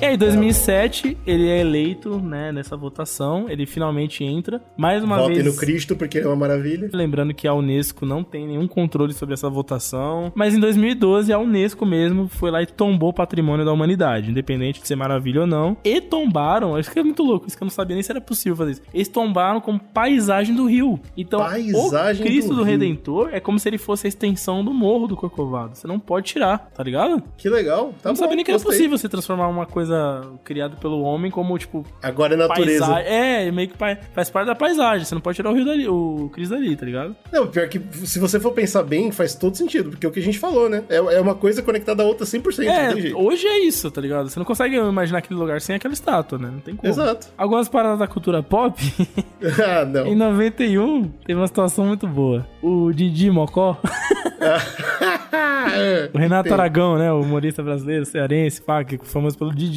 ele resolve fazer uma parada muito doida. Porque, pra quem não sabe, a visita no Rio, você visita ali Meu Deus, você des desativou, você deslocou uma memória da minha cabeça. Agora eu lembrei. Você lembrou o que é que eu tava. loucura, é, meu irmão, isso é pesado. A visita, ela tem dois níveis, tá? Você pode visitar ali o pé do Cristo, né? A, a base ali. É, que é o que todo mundo faz, né? Que inclusive hoje existe uma estrutura bem grande lá. Você tem capelas de igreja, a galera faz casamento, batizado. Você tem um trem que passa ali, tá ligado? Tem eventos ali, de festa, um monte de coisa. Então tudo ali naquela baixada do, do pedestal, do pé do Cristo ali, vamos dizer assim. E tem uma outra visita do Cristo que você faz que é entrando dentro dele. E essa visita ela é muito mais complexa, né? Tipo, não é assim, aberta todo dia você vai lá e. Porque assim, era só os andaimes, tá ligado? Pra você chegar no É, topo exato. dele. Por dentro. demais. Só que aí, não sei se foi pra ganhar dinheiro, não sei se foi porque era inevitável, a galera queria entrar, enfim. Criaram, a única coisa que tem lá dentro é o coração dele. Criaram uma, uma escultura de, de mármore e colocaram o coração de Cristo dentro da estátua. Então você pode fazer essa visita interna, que é basicamente subir escada e chegar no coração de mármore. Aí a galera faz umas oração muito louca lá e volta. e aí? Show. Mas aí o DJ falou, vou além, pô, sou o DJ, Eu dar... não posso, não posso Pô, o parar no Didi é o cara brasileiro. que inventou a cambalhota pra trás, morou, porra? Exato. Era especial. Ele resolveu fazer um evento onde ele ia até o coração e do coração ele ia pra fora ali na. Acho que sai no ombro, né? Da estátua. E ele ia até a ponta da mão. E lá é tipo, ele ia. Porra, É isso aí. Sou o Didi, caralho. Cheguei na ponta. Ninguém nunca foi aqui e tal. Por quê? Ele queria. Mano, ele queria agradecer a, com as conquistas dele pra Deus. Sei lá eu que ele queria agradecer, né? E aí ele foi, mano. Só que, ah, é- mano, essa cena é muito doida. Porque, tipo, ela é o Didi. Vestido Didi. com uma das roupas mais anos 90 que é possível você ver. Que ó, usando verde limão e rosa choque, mano, aquelas conjunto que tinha nos anos 90. Parece, hoje parece roupa de academia, sei lá que porra. E ele vai, mano. Depois eu fui ver uma entrevista dos caras falando que, tipo, se pá, que se ele caísse ali, a corda não ia salvar, não, bicho. Ah, é óbvio. Porque nem Deus imagina. salvava. Nem o Cristo. Porra. É isso aí, ó. Você mostrou nas imagens, é, você consegue fazer essa visita de botando a cabecinha pra fora ali do, É, do braço, consegue né? fazer o que é seguro, né? Botar a cabeça e voltar rapidão. Exato. E ele, ele foi pra fora do braço. E aí a brisa é que, tipo, se ele caísse dali, mesmo que a corda estivesse segurando ele, provavelmente ele ia bater na estátua, ia ser uma, uma merda. Claro. Nossa, ia ser um desastre Ia icônico ao na vivo história na brasileira, TV, cara. ia ser uma doideira. E aí o momento mais tenso desse evento, cara, é a volta. Porque quando ele chega na mão, ele, porra, show. E aí quando ele vai voltar, ele tem que voltar de cuesta, né? Meter o Didi, ele tem que meter o Didi, meter a cambalhota pra trás. É, era, é, ele é profissional nisso, ainda bem. E aí, cara, ainda bem, porque, olha, em vários momentos ali, ele, tipo, penou ali pra sair dali, viu? Ah, se você for assistir esse vídeo aí, esse vídeo é tenso, mano. Você fala, esse vídeo vai cair. e eu fico imaginando ver essa porra ao vivo. Não tinha idade pra ver isso ao vivo, mas, mano, imagina ver essa Ah, merda não, ao vivo. velho, Mas eu lembro desse absurdo, eu lembro. Tá, tá guardado na minha cabeça. É, que porque isso já foi repetido várias vezes, né, na TV É, e tal. E o maluco lá se, se loucura, aventurando. cara. Muito doido. Esse acho que foi o, o momento mais cultura pop do Cristo Redentor, mano, na, na Foi história o momento mundial. mais cultura pop do Didi. Ah, não, porque depois, logo em seguida ele, ele vem pra baixo e pergunta: será que no céu tem pão? Aí ele fica famoso de novo. É verdade. Também Sem a condições. Eliana, né, a famosa Eliana. A Eliana subiu também. Ela vai também, ela não chega na mão, mas ela vai lá pra fora lá. Ela tem a be- cabeça e, no lugar, né, cara? e ela beija o rosto, né? Ela vai até o rosto. Então ela sai um pouquinho também do bagulho que deveria ali. E aí, pra fechar, a curiosidade é que agora, abril de 22, tô datando aqui esse podcast, acaba de ser inaugurado, né? Terminar a construção, na verdade não foi inaugurado ainda. Acaba a construção do maior Cristo do Brasil, de estátua. O Que não é o nosso. Que, aliás, que não é o do Carioca. Não, é no Rio Grande do Sul, na cidade de Encantado. Uau. Acaba de ser terminada a construção do Cristo Protetor. E ele tem 43 metros de altura. Ele tem 13 metros a mais. O Cristo Protetor tá pronto, só que ele só vai ser inaugurado mesmo ano que vem, 2023. Ah, que vergonha, né? Que, que dor de cotovelo do cacete. Porra, por quê? Por que copiar o Rio Grande do Sul? O que, que vocês acham que são melhor que o Rio Grande do Sul? The. Redeemer vs The Protector. ele, tem uma, ele tem um coraçãozinho aqui e tal, mas ele é uma Achei cópia. bunda, hein? Achei bunda. Mas ele é uma cópia. Puta, E eu não entendi por que é nessa cidade. Porque você sabe que tá em projeto de construção um que vai ser maior ainda, né? Pô, você tá de brincadeira comigo. Não um cara. Cristo, mas é. Em Aparecida. A gente até comentou disso aqui no Ah, cast. é verdade. Em é verdade. Aparecida, eles estão planejando a construção de uma, uma estátua da santa que vai ser bem maior, vai ser tipo a maior de longe desses aí, tá ligado? Então é isso, tá rolando essas Nossa, paradas. os caras ainda tiveram a brilhante ideia de botar o coração dele sangrando, velho. Porra, ô Rio Grande do Sul, para. Vai, sei lá, vai fazer outras coisas.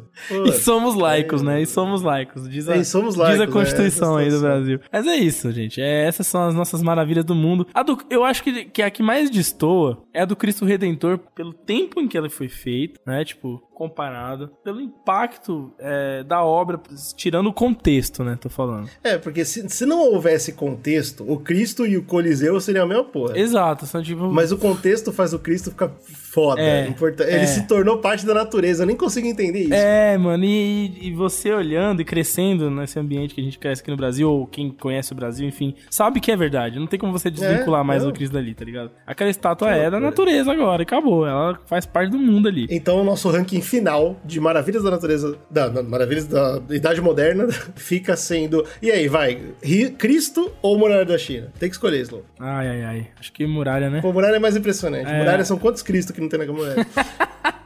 Pois É bem, foda você ter uma porra China- de uma mureta que vai.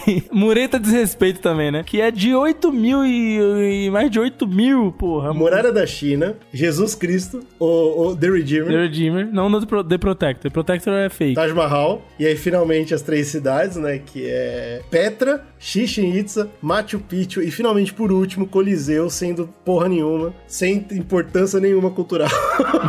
Só existe. E é isso, cara, a gente consegue fechar a nossa lista. Foi muito bom, foi horas de live, puta merda, foi longo, mas foi um prazer. Muito obrigado pra quem ficou até o final. Se você gostou, se você acha que a gente falou bobagem sobre alguma dessas maravilhas, se você esteve lá, manda seu, sua, sua experiência pra gente, vai ser super legal. Como que eles podem falar com a gente, Slow? Tem várias maneiras, né? Você pode mandar e-mail. Porra, existe, existe gente que manda e-mail ainda, porra. Impressionante. É Repúblicas E sabe o que é legal do nosso e-mail? Ah. Que é republicasecast.gmail.com? Aham. Que ele também é chave Pix, cara. Chave então, se você Pix. quiser apoiar a gente, que é, pô, eu quero que o Zcast vá visitar esses lugares, manda dinheiro pra gente. Cara, é legal. manda pra gente. Se você tá afim de, de ajudar o Zcast a crescer e tal, manda pra gente, dá um salve pra você fazer parte do grupo de apoiadores do Zcast. Qualquer ajuda é bem-vinda pra gente manter o projeto rolando. E também você tem as outras nossas redes sociais todas, né? O Twitter, arroba é, República Zcast, tem, tem a nossa Instagram, que é Zcast, arroba Zcast, tudo fácil, cara, tudo fácil. E você vai ajudar a gente a, a espalhar o conteúdo, a melhorar a nossa plataforma de, de fazer lives. E também tem o nosso Apoia-se, né? Que apoia o É, de alguma forma, pô, esse foi o primeiro Zcast que eu ouvi. Uau, muito bem-vindo. Gostei de vocês, quero apoiar, mas não quero ficar mandando pix. Queria, não tem um jeito de apoiar todo mês com uma- um dinheiro muito pouquinho? Tem, apoia-se, que é apoia-se.se, apoia.se, basecast, só entra lá, apoiar dois reaisinhos por mês, você já faz parte do nosso grupo de apoiadores, a gente vai te amar, você vai poder participar dos papos, participar das discussões, participar das pautas, quando a gente de vez em quando pergunta no grupo, ei galera, o que vocês acham disso? É porque a gente tá colocando, a gente escreve certo por linhas tortas. então vai ser um prazer ter vocês, apoie o conteúdo que você ama e nos amem.